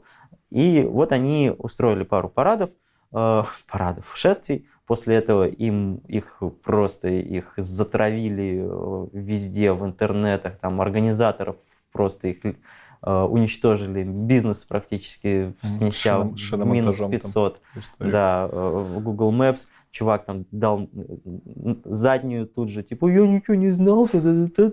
Ну, в общем, слушай, это как бы маргиналы, у которых есть какое-то количество Ну, человек. Как сказать маргиналу? Маргинал, у которого шиномонтажный бизнес, ну такой себе Ну, маргинал. не, ну слушай, и что, ну шиномонтажный бизнес. Мы видели, что ли, его, ну, есть у него там что-то. Да неважно. Короче, ментально это маргиналы, которых никто не, слушает, которых не, которые не принимают участие в общественном, а, в общественном обсуждении чего бы то ни было. Это маргиналы, которых какое-то количество есть. Ну, там, ну, то есть неонацисты тоже есть в Германии. И что это вот теперь значит? Знаешь, что смущает?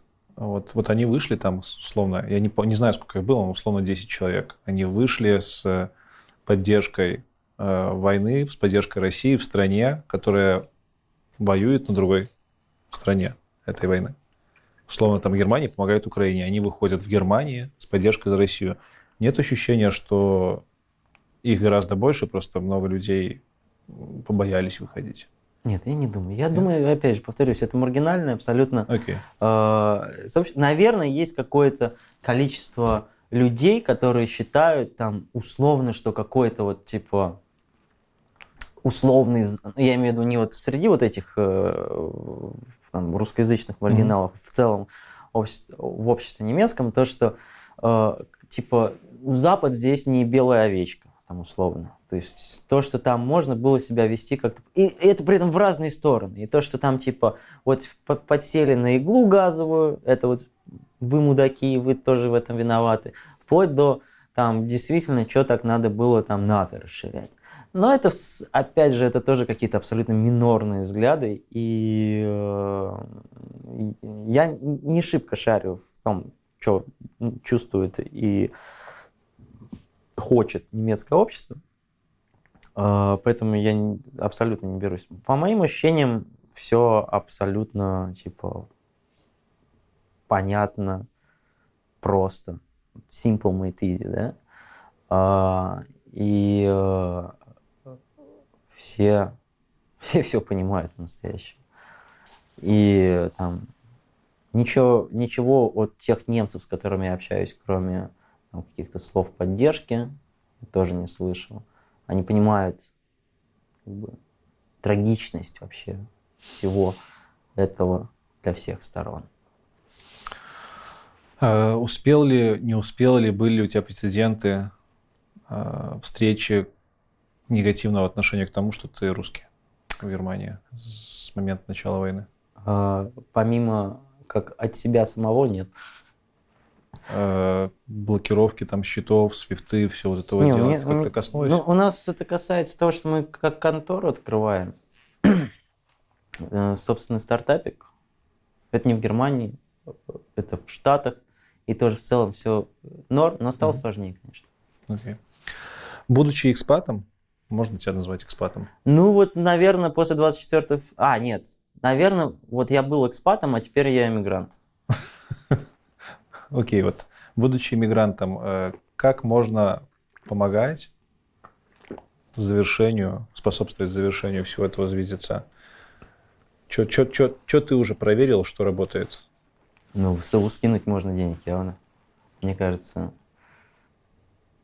я надеюсь, что эти деньги не, не уйдут не на те нужды. Помогать украинцам, которые в Европе сейчас. Им Много людей? Тяжело. Конечно. Ну, блин, миллионы. Миллионы, миллионы. Вот мы снимаем это в Польше. Вроцлав.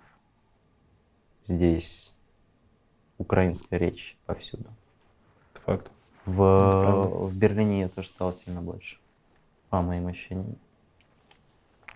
Ну, как ну, по моим ощущениям. Ну, да. Огромное количество людей. Всем нужна помощь. И они начали уставать. Четыре месяца с лишним. Я думаю, большинство из них, кто уезжал, они не думали, что они на так долго уезжают. Если война придет в Германию, ты будешь воевать против русских? Вот это вопрос.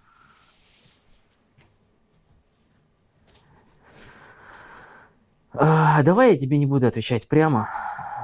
Я отвечу так. Я всегда, ну, кто всегда, я в какой-то момент, знаешь, я вот рос, и когда я рос, была первая чеченская. И первая чеченская, она достаточно свободно освещалась по телевизору. Я был маленький, мне было там лет 7-8, но я уже вполне себе понимал, что происходит. И вот я во многом вырос на кадрах из, э, с новостных с первой чеченской. А потом был там «Чистилище», фильм э, Невзорова, да? Он же режиссер. А, и вот это все, конечно, типа, я рос вместе с этим. И я вот был маленький, я думал, вот я смотрел все это, я всегда думал, вот, я бы их пошел убивать. Вот я эту нечисть бы, вот этих бардачей бы, я бы их вырезал с автоматом бы, пошел их расстрелял всех уродов, которые наших солдатиков, бедных, кричащих «мамочка», э, головы им отрезали. А потом я стал повзрослее и подумал, то, что а ну нахер вообще все эти войны, они не стоят того. Это жизнь, она священна. Это моя жизнь, это жизнь моих детей, моей семьи. Оно самое важное. А все эти войны – это разборки государственные. Не хочу я умирать ни за чей вот этот э, государственный символ, чем бы он ни был, какое бы это государство ни было. И стал таким ультра э, этим э, эгоист, эгоистом-пацифистом. Потому что, типа, войны хер с ними, но вот я в них не участвую. а, и вот эта война кажется, сделала меня куда меньше пацифистом. То есть настолько явная э, борьба добра со злом, что вполне возможно оставаться ее пассивным участником, наблюдателем, стоять в стороне, когда приходит в твой дом – этого уже неправильно. Спасибо. Не за что.